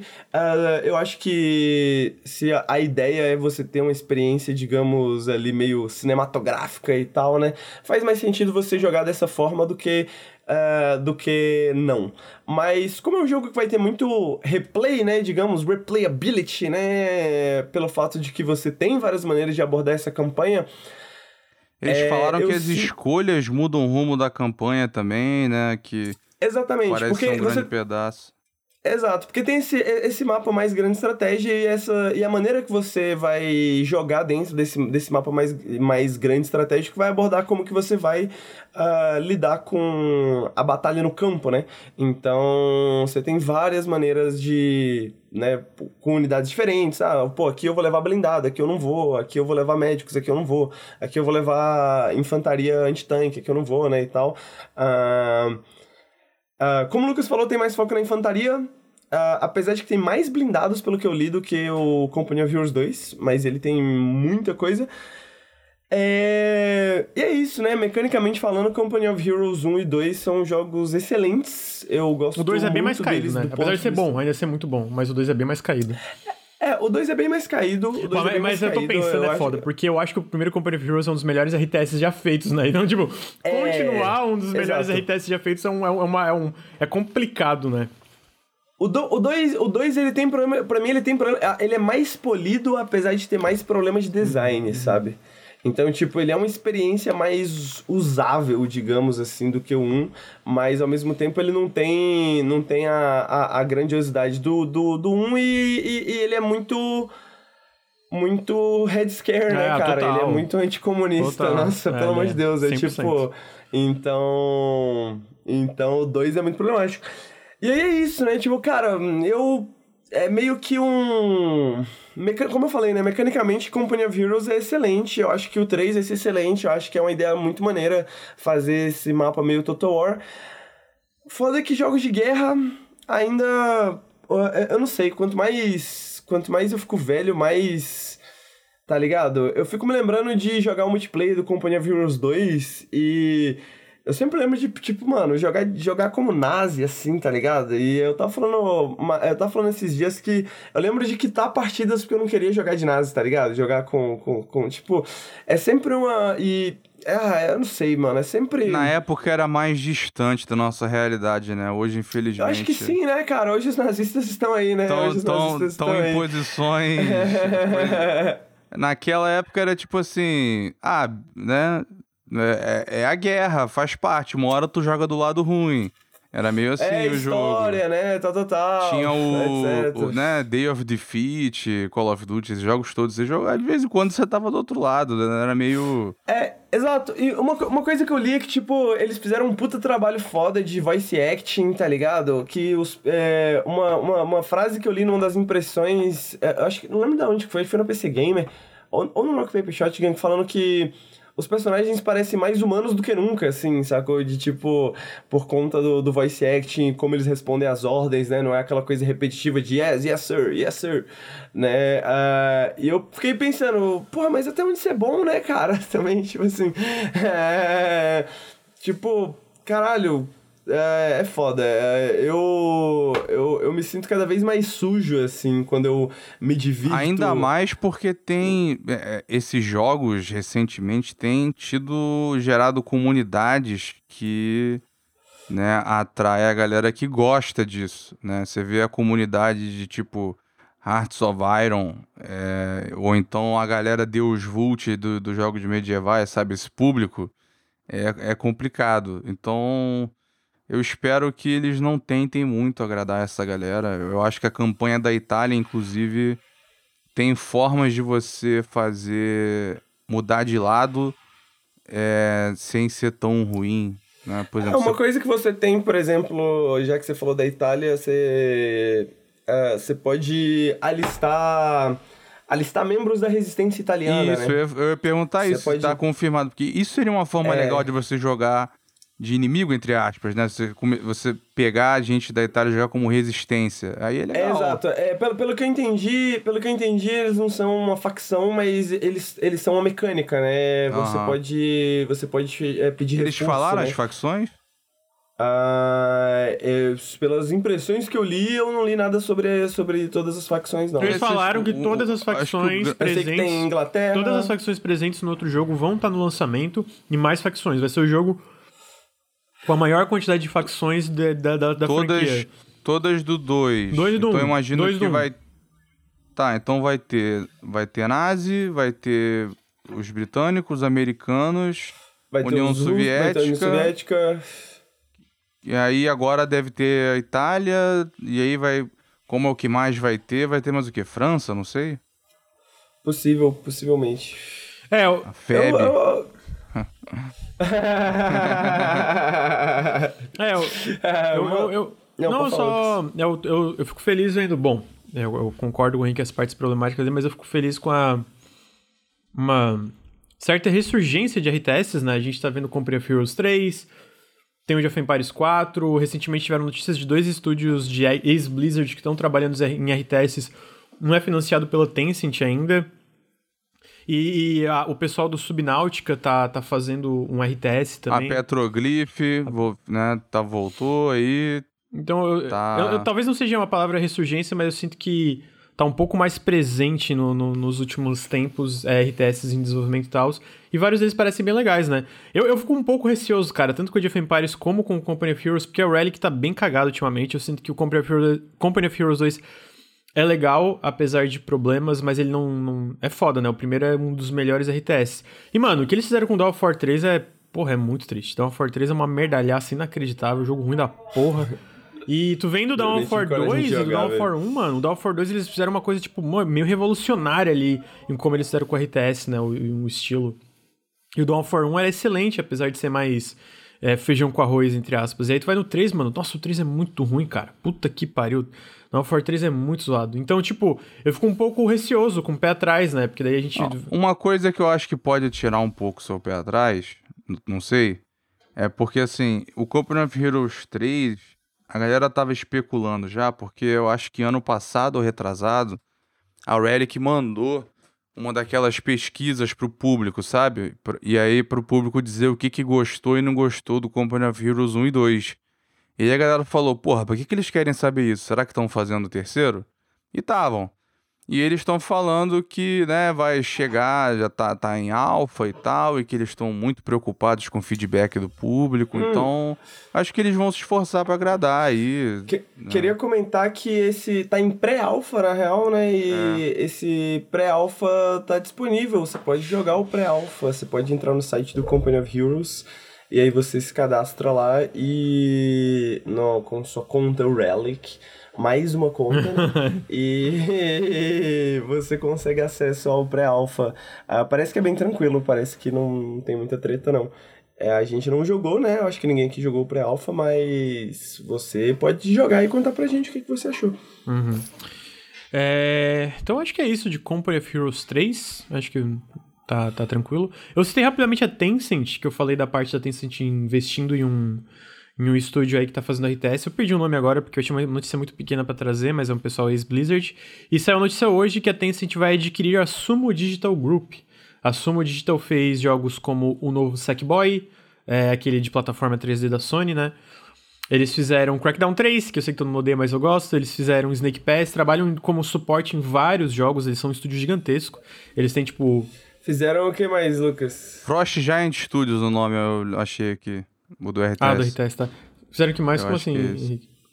Não tem um jogo que tu Eu gosta citei o Crackdown, que- eu citei o Crackdown. fizeram? Ah, vocês estão... É, então é 1.3 bilhões, eu não acho nem que é dólares, é ah, pounds. perdão. pounds eu acho que é tipo libras. Uncapped Game Studios foi o que eu- a, a, a, a Tencent botou o dinheiro. E que o outro da Blizzard era o Frost Giant, que tá ligado ao. Ao ex-cabeça da Blizzard. ao né? aos, é, é. É, eu confundi. É.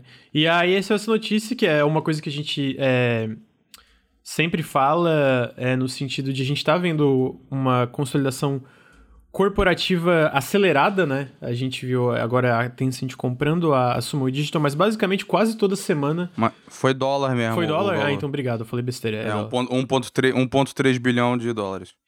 O que. E, e aí é isso, né? Eu sinto que a Tencent recentemente tem investido mais em estúdios de. pra- é, bom, recentemente não, faz um bom tempo, mas especialmente recentemente em estúdios mais voltados até para experiências mais. Eu vou chamar de tradicionais no sentido de serem jogos que não vão tanto para a parte multiplayer ou free to play, etc. Que uma época a Tencent fo focava mais nesses jogos free to play e multiplayer, né? E ultimamente eles estão investindo cada vez mais nesses estúdios que criam, entre aspas, experiências mais tradicionais, porque eles querem entrar no negócio de consoles e ter mais presença no negócio de consoles. E aí isso foi mais uma na leva, né? Até porque, e eu sinto que a Sumo Digital era inevitável, né? Porque a Sumo Digital tem mais de 600, 700 funcionários e a gente sabe quão caro que é manter um estúdio desses hoje em dia. E- É muita grana. então, eventualmente, algum, algum desse, algumas desses grandes estúdios ia adquirir, podia ser Embracer, podia ser. é, é, podia ser a Tencent, que foi a Tencent, ou podia ser outros aí que estão na, na, na jogada. E a gente viu eles adquirindo, que é mais um em várias jogadas da Tencent, né? A gente viu recentemente a Clay Inter... Eles investem em, em- em estúdios de diversos tamanhos. Tem a Clay Entertainment, tem agora a Sumo Digital e tem vários outros exemplos que não estão vindo na minha cabeça agora, é, é, lembrando, mas a gente basicamente está vendo essa consolidação corporativa acelerada. É, o, o, que o Daniel Armadi chamou de plano de dominação silencioso da Tencent no- nos jogos, Uhum. basicamente. É, eles, eles, já- eles já E- têm uma influência muito grande, né? Tipo, de, de jogos no geral. É. Eu acho que eles são, a, se eu não me engano, uma das empresas. Pelo É, menos. tem a Epic, tem o, a empresa do Warframe, tem a Fat Shark, tem o, Riot. porrada A Riot. estúdio. A, a Riot, né, que é um exemplo maior. Agora tá ficando menos silenciosa essa, essa chegada, né, tô com, tomando o estúdio. Porque em vários casos era tipo, a gente compra 30%, 40%, fica quieto aqui, colhe a nossa parte, vocês fazem o que vocês quiserem. Né, agora comprando, pode ser que continue silencioso. né, mas, É, eu acho que vai continuar Agora, é- silencioso. agora eles são donos, é outro, É, eu, outro eu acho que é o que eu falei, eu acho que vai continuar silencioso no sentido de a gente ver a Tencent é é dona de várias empresas e eles meio que na parte de desenvolvimento eles não se metem nessa parte e tal. Era isso que eu ia falar também, eu ia comentar isso, que eu acho que, a, a- ainda mais a Suma Digital, né, que tipo, não tem exatamente jogos... Originais muito, né? No, geral eles trabalham como contratados ou como suporte, assim, né? Tipo de... É, é, mas eu, eu, ia, eu ia dizer, eu ia dizer justamente isso, mas é em outros termos, no sentido de eles não são uma desenvolvedora muito tradicional, né? Eles não desenvolvem jogos muito tradicionais, é sempre um pouquinho fora da curva ali o- o- os joguinhos deles, né? Então, tipo, eu, eu, eu sinto que eles não contratariam, a- eles não comprariam a Sumo se não, não- não- eles não tivessem interesse em deixar a Sumo trabalhar, né? Tipo, tivessem interesse, tipo, ideias próprias, assim, acho que É, vai e, e a Sumo é de fazer parcerias, então vai ficar meio que. Pode acabar tendo vários casos da Sumo fazendo parcerias com estúdios Com que a IPs Tencent que tem dinheiro, tem. entendeu? E É. outros estúdios deles Exato. e tal. Então, é, dá uma estabilidade e abre muito um leque, né, pra eles, um, porque é um estúdio que realmente né, varia muito, às vezes é suporte, às vezes faz original, né? Você teve agora o o Hood Outlaws and Legends, que eu acho que flopou feio, é, mas ao mesmo tempo eles fizeram o Sackboy, né? O que não sei quão bem foi, mas foi bem recebido, né? Eu acho. Teve o Crackdown 3 que eles entraram pra tapar um buraco, eles ajudaram com o Hitman, então. O Snake Pass, que é muito interessante, né? Esse é um dos projetos É, é, originais é, é. deles, né? Tipo, muito menores, esse assim, é mas são os original. originais. Sim. Eu, eu, eu sinto que é mais nesse sentido, assim, no sentido de que eles é meio tipo um, um jack of all trades, né? Tipo, os, ca os caras fazem. Os caras sabem de fazer de tudo um pouco, né? Parece ser, parece ser interessante ter um estúdio assim no seu portfólio, né? Tipo, porra, um estúdio que eu. O que, que eles quiserem fazer, eles vão fazer. O que, eles, que a gente falar pra eles fazer, eles vão fazer um, um negócio legal. Sonic All-Star Racing é muito legal, mano. É bem, bem maneiro. Bem é lembrado. bem maneiro, tá ligado? É um dos jogos de corridinha, assim. Ah, eles são um estúdio muito melhores, bom, né? tá Não é à toa que eles estão aí faz Exato. tanto tempo crescendo, crescendo, enquanto tanto. Bom, pra deixar claro, não que alguns estúdios que fecharam fossem ruins, é mais no sentido de como eles foram lidando com, com, com esse mercado que, que é tão. Adaptáveis, é, exatamente, né? porque é muito volátil, né? E eu né? sinto que os trabalhos que eles fazem, tipo, como, tipo, eles são contratados pra fazer como o Luiz Stowe, eles foram contratados pra tapar um buraco no Crackdown 3, né? E eu sinto que, porra, é, considerando o histórico do projeto que a gente sabe, começou como cloud exclusivo e aí teve vários estúdios dentro do projeto. Eu imagino o quão quebrado tava o projeto quando eles pegaram, entendeu? Quão, tipo, quão zoado. E, tipo, o que, que eles conseguiram fazer considerando isso, eu acho excelente, né? E a gente vê isso. Esse caso me faz pensar que eles são um forte candidato a pegar o Bloodlines 2. Ah, é verdade, faz sentido, né? Eu acho que pode parar na mão deles. Até porque a Tencent tem investimento na Paradox também. Tem, aham. Então, pode ser que role uma parada assim. Eu não me surpreenderia se fossem eles. É, Tem o boato lá de que vai ser a Rocksteady, né? Mas Ah, aquilo é muito absurdo, eu não acredito. É, eu, eu não. É, não- o, é, o- é o tipo de que pensa, não, não, não- é muito bizarro. É muito bizarro. Tudo bem que coisas bizarras estão acontecendo na indústria o tempo É, inteiro, mas eu acho que isso não é verdade, não. É, eu acho que isso é demais. Eu acho que vai parar na Sumo Digital esse jogo. É meu palpite aí. Hum, porque é a previsão do Luiz. Mas eu acho que é isso Não. da, da. Não, não. Pre... Não, não é previsão. Não, não, previsão posi- é pal... previsão palpite, entendeu? Não uma previsão É, fixa, tipo, é. previsão arriscada. É, eu acho que dessa parte da Sumo Digital é isso. Ah, queria citar também que a gente teve essa notícia que dois jogos é, foram adiados para 2022, dois jogos, mas bom, é uma coisa que vai continuar acontecendo, né? E imagino que os jogos de 2022 vão ser adiados para 2023. A gente já falou sobre isso, basicamente o, o- o primeiro ano da pandemia foi meio que um ano perdido em desenvolvimento de jogos. Tem uma matéria muito boa na Fanbyte que eu sempre vou recomendar, que eles falam especialmente em mega produções, né? E esses dois jogos entram entre, entre jogos grandes e mega produções, que o Ghostwire Tokyo foi adiado para o começo de 2022, que é uma coisa que a gente já tinha comentado aqui, porque ele estava tão sumido e ele supostamente ia ser até o final do ano, ninguém sabia nada dele, então a gente já tinha especulado que o jogo seria adiado, então ele foi adiado para começo de 2022. Ele vai ser inicialmente exclusivo para PS5 e PC. É um novo jogo da Tango, os desenvolvedores de The Evil Within. E também outro jogo que foi adiado para 2022 foi o Warhammer 40k Dark Tide, que é o novo jogo da Fat Shark, que são mais conhecidos por Vermintide, né? Então esse é o... É o... Esse eu fiquei triste. É, vai Esse ser eu legal. Muito triste. Mas vai ter o Back 4 Blood aí pra tapar buraco, vai ser legal também. Mas eu, eu, eu tô muito confiante que o Dark Tide era, é o melhor dessa leva de Left Like. Eu- e, enfim, eles botaram pra primavera de 2022 do, do, né, do hemisfério norte, que começa em março, é isso? Ah, eu não lembro, amigo. Eu sou muito ruim com essas datas do, de, de Eu acho que Primavera é isso. Americana e etc. É, É, é, o, é, o, é o nosso... É o nosso outono. Deixa eu, deixa eu ver aqui. eu, nem, eu nem lembro. Março a junho, então vai ser nesse período aí. Foi, adiaram bastante até. Hum. Ah, então esse, a gente teve esses dois adiamen- adiamentos. É, não que faltem jogos pra jogar, né? Mas achei interessante trazer aqui porque são jogos bem grandes que a galera tava esperando. A gente também teve é, o- as notícias da, da- do, do NPD de junho de 2021, que eu achei que achei legal trazer. NPD, pra quem não sabe, é o, é o, é o órgão que acompanha vendas de consoles e jogos e software, etc., nos Estados Unidos. E basicamente, o consumo da indústria cresceu em relação a 2020, mesmo com a pandemia, escassez global de chips, etc.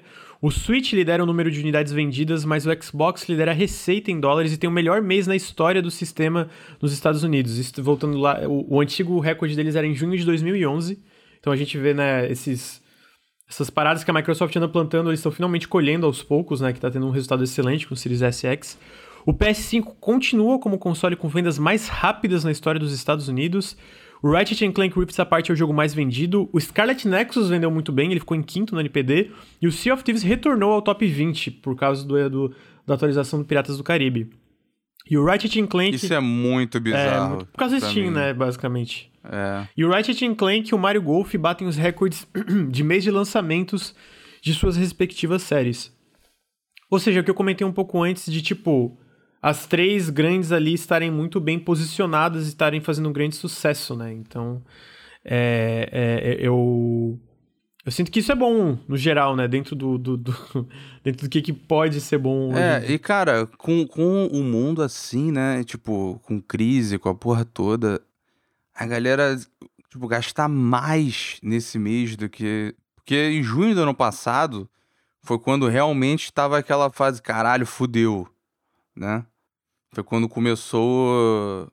É, que tava tendo crise bizarra na, na, na Itália, em vários lugares e tal fechando a porra toda, e aí né, o, cresci o consumo crescendo em todos os aspectos né, é bizarro. Isso só vai trazer mais olhos e mais dinheiro para a indústria. E tem né, o lado negativo que vai ser essa consolidação e tal, porque a galera tá vendo né, que, meu Deus, né, videogame, se tem uma indústria resiliente aí, que é inabalável, que não para, é videogame. Então, vai, tá, só vai vir mais dinheiro para cima. Ah, então assim, no sentido de a gente ter mais joguinhos legais aparecendo e felizmente, eventualmente a gente vê uma indústria que começa a, a se movimentar com relação a sindicatos, etc, para a galera que trabalha com os jogos ter mais é, frutos do trabalho que eles fazem, né? É, é, tal, é, e uma desses, né, do, dos destaques eu achei legal, o Scarlet Nexus, que é sempre bom, eu ainda não... É 9P JRPG bem no ocidente é, é, um, é bom, porque o. Como é que eu posso dizer? O Japão tá de olho, né? Eles. Os outros estúdios estão observando, vendo como é, o que, que, como é que se sai um jogo desse, né? Então é sempre bom, porque. É, tudo bem que a gente não tá mais naquela época que a gente tinha que rezar muito pro jogo ser traduzido, mas. Ainda assim, né? Nunca é garantido e depende, né, a direção que cada um vai tomar e tal. O eu não botei na pauta também, mas o o Homem-Aranha tá vendendo muito bem ainda, é, é outro o Miles Morales, né, é, no PS5. Depois o Miles Morales, é, né, é, vende... tá vendendo muito. É, enfim, é... Tony Hawk, Tony Hawk porque saiu pra Switch, né? Sim. Aí acho que entrou por isso. Uhum. É, eu, eu, eu, eu acho que. Enfim, é, é muita. muita essa, é, essas empresas, no geral, indo bem, talvez a gente veja experiências mais arriscadas, é o que eu espero, né? O próprio Scarlet Nexus indo bem foi uma surpresa, porque ele vendeu bem mal no Reino Unido, no Japão também não foi tão bem, mas no resto foi super bem e eu acho que foi um grande sucesso pra Namco. E achei interessante trazer, porque, né, de vez em quando uma notícia boa é bom. E ele vai, ele vai também, vão injetar mais um dinheiro, ele tem toda a cara de Game Pass no futuro próximo, então também vai ter isso pro jogo, eu acho. Uhum. Mais, um, mais um dinheiro. Então é isso, tem. Mas é interessante, né? Porque eu acho que faz tempo. Que a gente não vê as três também, né? É, exatamente. As três tendo um mês assim, porra, perfeito. Tamo. É, tá todo mundo indo bem. Né? O PC a gente não tem esse tipo de dado, mas é óbvio que tá. Enfim. Tá muito saudável também. O que. Bom, não hardware, né? Tomar no cu. mas. mas... É, mas eu acho que é isso, é legal ver, é, como o Uller falou, tipo, essas as três grandes ainda existindo bem depois de um Xbox One super cagado, a gente teve o Wii U, né, que foi muito cagado, então ver, tipo, tanto a Sony, a Microsoft e a Nintendo indo bem, pena que aqui a gente no Brasil a gente não vai bem, a gente só se fode, né, tirando o Game Pass, que é mais... A gente só toma é, no cu. vem jogo por 400 reais, 350 reais, tudo essa merda aí, complicado. Mas a próxima notícia da pauta, e eu acho que a última, e aí depois eu vou almoçar, que assim, né, vocês sabem que começa a ficar com fome, o podcast vai ficando mais curto. É, é isso, essa é a correlação entre, entre o podcast e a minha pessoa. A fome, a fome vem, o podcast vai. É, e ao final é uma Apoiem o Nautilus pro Lucas tomar um bom café da é, manhã. É, exatamente. a próxima notícia é que é umas notícias pequenas, mas interessantes do futuro da Atlus, que eles estão falando que estão com eventos planejados para o Japão e para o Ocidente, que eles estão investindo mais na Vanillaware e em outras IPs da Atlus internamente, que hoje eles têm... É, eles estão trabalhando em diversos títulos, são 5 a 6 projetos internamente e se contar com projetos externos, são mais de 10 jogos, né? E o Project RE Fantasy, que é aquele jogo é, é medieval deles, que foi anunciado faz um bom tempo, tá progredindo devagar. Eu sinto que a Atlus tem crescido muito dentro da SEGA, né? A gente vê o Persona sendo um sucesso gigante, outros jogos. E eu sinto que no futuro, conforme eles forem expandidos, expandindo para mais plataformas, ainda tem mais potencial de crescimento, né? Tanto Persona como uma nova franquia como esse esse RE Fantasy, etc, né? Então, eu acho eu acho que eu quero jogar o Persona 5. Quero tentar o começo. Demorou, né? Demorou já, né? Demorou. A SEGA devia ter tomado a rédea mais cedo. Né? Ô, oh, Luir, a favor do cor dos, dos corporativos aí. Não, brincadeira. Pô, mas, mas a, aí já, a... já acabou, já foi comprado, já não é mais, entendeu? Não tem essa essa parada de independência. Já, já é funcionário. A parada é que, porra, é, é mais gente jogando. É, não. Sempre bom. É, mas é, é, isso. A gente falou no último podcast com o resultado do, do Persona 4 Golden é questão de tempo. É questão de tempo e. É. E, e... e ver quem faz, né? Porque assim, bom, sendo justo também, né? A, a, a SEGA não tem lá tanto dinheiro assim, então. Não, não que o porte a, seja a, SEGA caro, até mas... tem. A SEGA até tem. O problema é por causa não, de todo. A SEGA é. A SEGA perdeu dinheiro ano passado. Então, mas é, é muito o, por causa da pandemia, né? Que tem a parte da SEGA Sim. Semi, que tem, tipo. É, é pachinko, o, o, os jogos toda. foram bem, mas a parte de Pachinko e de Resort perdeu dinheiro. Né? Pra quem não sabe, a SEGA tem uns investimentos esquisitos também. Eles têm resort de golfe e dois cassinos no Japão. Que é meio estranho. Eles venderam a, a divisão de arcade, né? Que foi, para mim. Não, não para mim, né? Parece até que eu ia lá nos arcades, né? Quem me dera. Mas é o fim de uma era, né? Tipo, eles eram. Sempre foram. O, o, o, foi a rainha dos arcades, digamos assim. Então, tinha um muito icônico ali no, no, no bairro. Na, como é que é o nome? Akihabara. Que fechou e tal. Então, é, eles não têm. Eles estão. Eles estão ainda sendo né, mais modestos e tal, mas vai rolar, é questão de tempo.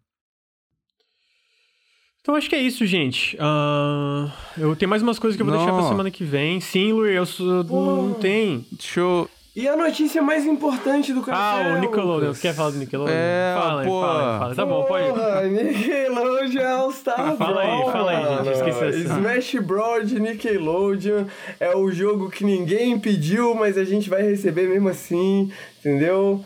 Eu tô animado. Eu só queria dizer isso mesmo. É, do, dos desenvolvedores do Slap City, né? Que era um, jogo, é um joguinho legal, baseado no, no, no, Smash, feito por uma galerinha fã de Smash. Eles foram abordados pela Nickelodeon. E aí eles foram montando o jogo e foi confirmado que vai ter netcode rollback, que é excelente, né? Que deixa alguns jogos de luta grande é, nos, passando vergonha, né? E vai ter o Wave Dash também, para quem sabe, né? O Wave Dash do, do Smash Melee. É, eles falaram que vai ter também. Então tem. É, e assim, deu para ver que tá faltando um bando de personagem icônico e tal. Então vai ter. Vai ter muita coisa ainda para Acho que para ser anunciado e para depois DLC, né?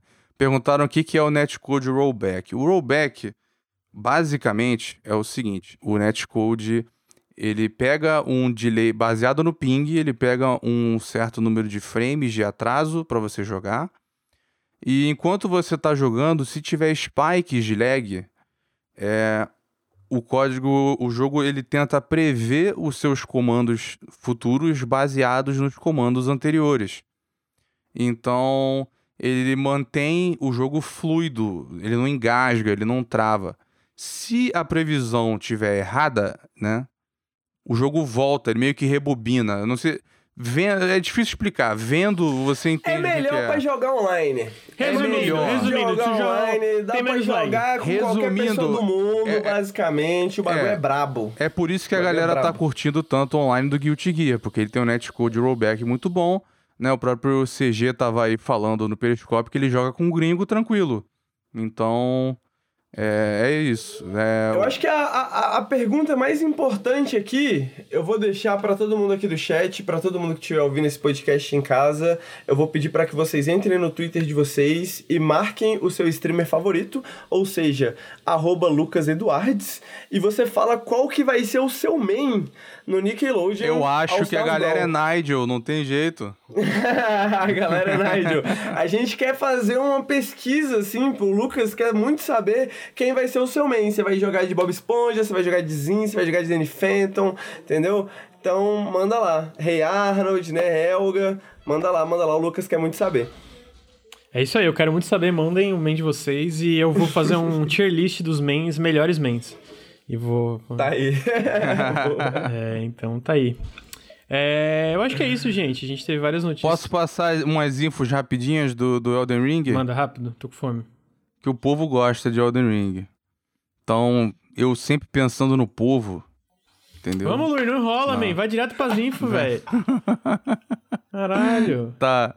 A, a info é o seguinte, tá? Primeira coisa. É, vai ser o jogo vai ter o menor número de chefes obrigatórios na série. Você vai precisar enfrentar menos da metade dos chefes no jogo. Né? E que a From disse que vão ser as melhores batalhas de chefe que eles já fizeram.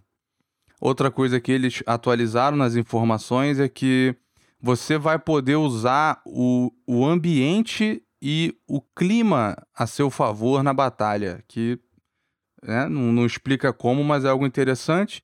Disse que vai ter feitiços arcanos dentro do jogo, que vai ser a magia.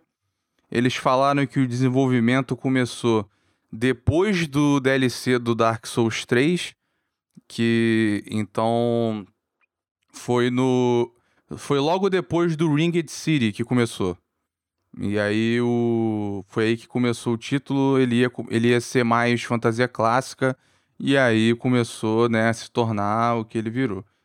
E o Miyazaki também disse que uma grande diferença do jogo em relação aos outros é o escopo, o tamanho, né? É, a, ele disse que além da colaboração com o George Martin, a grande diferença é essa, né? É o mundo aberto. Ele disse que a profundidade e liberdade de exploração cresceram, é, cresceram dramaticamente. E ele diz que é, sem dúvida alguma, o maior título deles em puro volume, né? Então vai ser o é, ele, o, do que eles estão dizendo é o maior e melhor jogo deles. Que surpresa! Estúdio de desenvolvedor de jogo fala que o jogo novo é o maior e o melhor. Olha só. Mas é, ele, tá, ele tá mostrando sinais bons, né? Não tá, o jogo parece que vai ser do caralho. É, tem mais informação? Eu... Não, é isso. É isso, então tá aí. Elden Ring. Tem, tem tem uma fofoca também, mas o Granja tá com fome. Tá com fome. A fofoca vai ficar pra semana que vem. Tô com muita fome, gente. Já deu, deixa eu ver quanto, quase duas horas e meia de podcast. Tenho dois podcasts pra editar e um vídeo essa semana ainda. Então, felizmente é isso.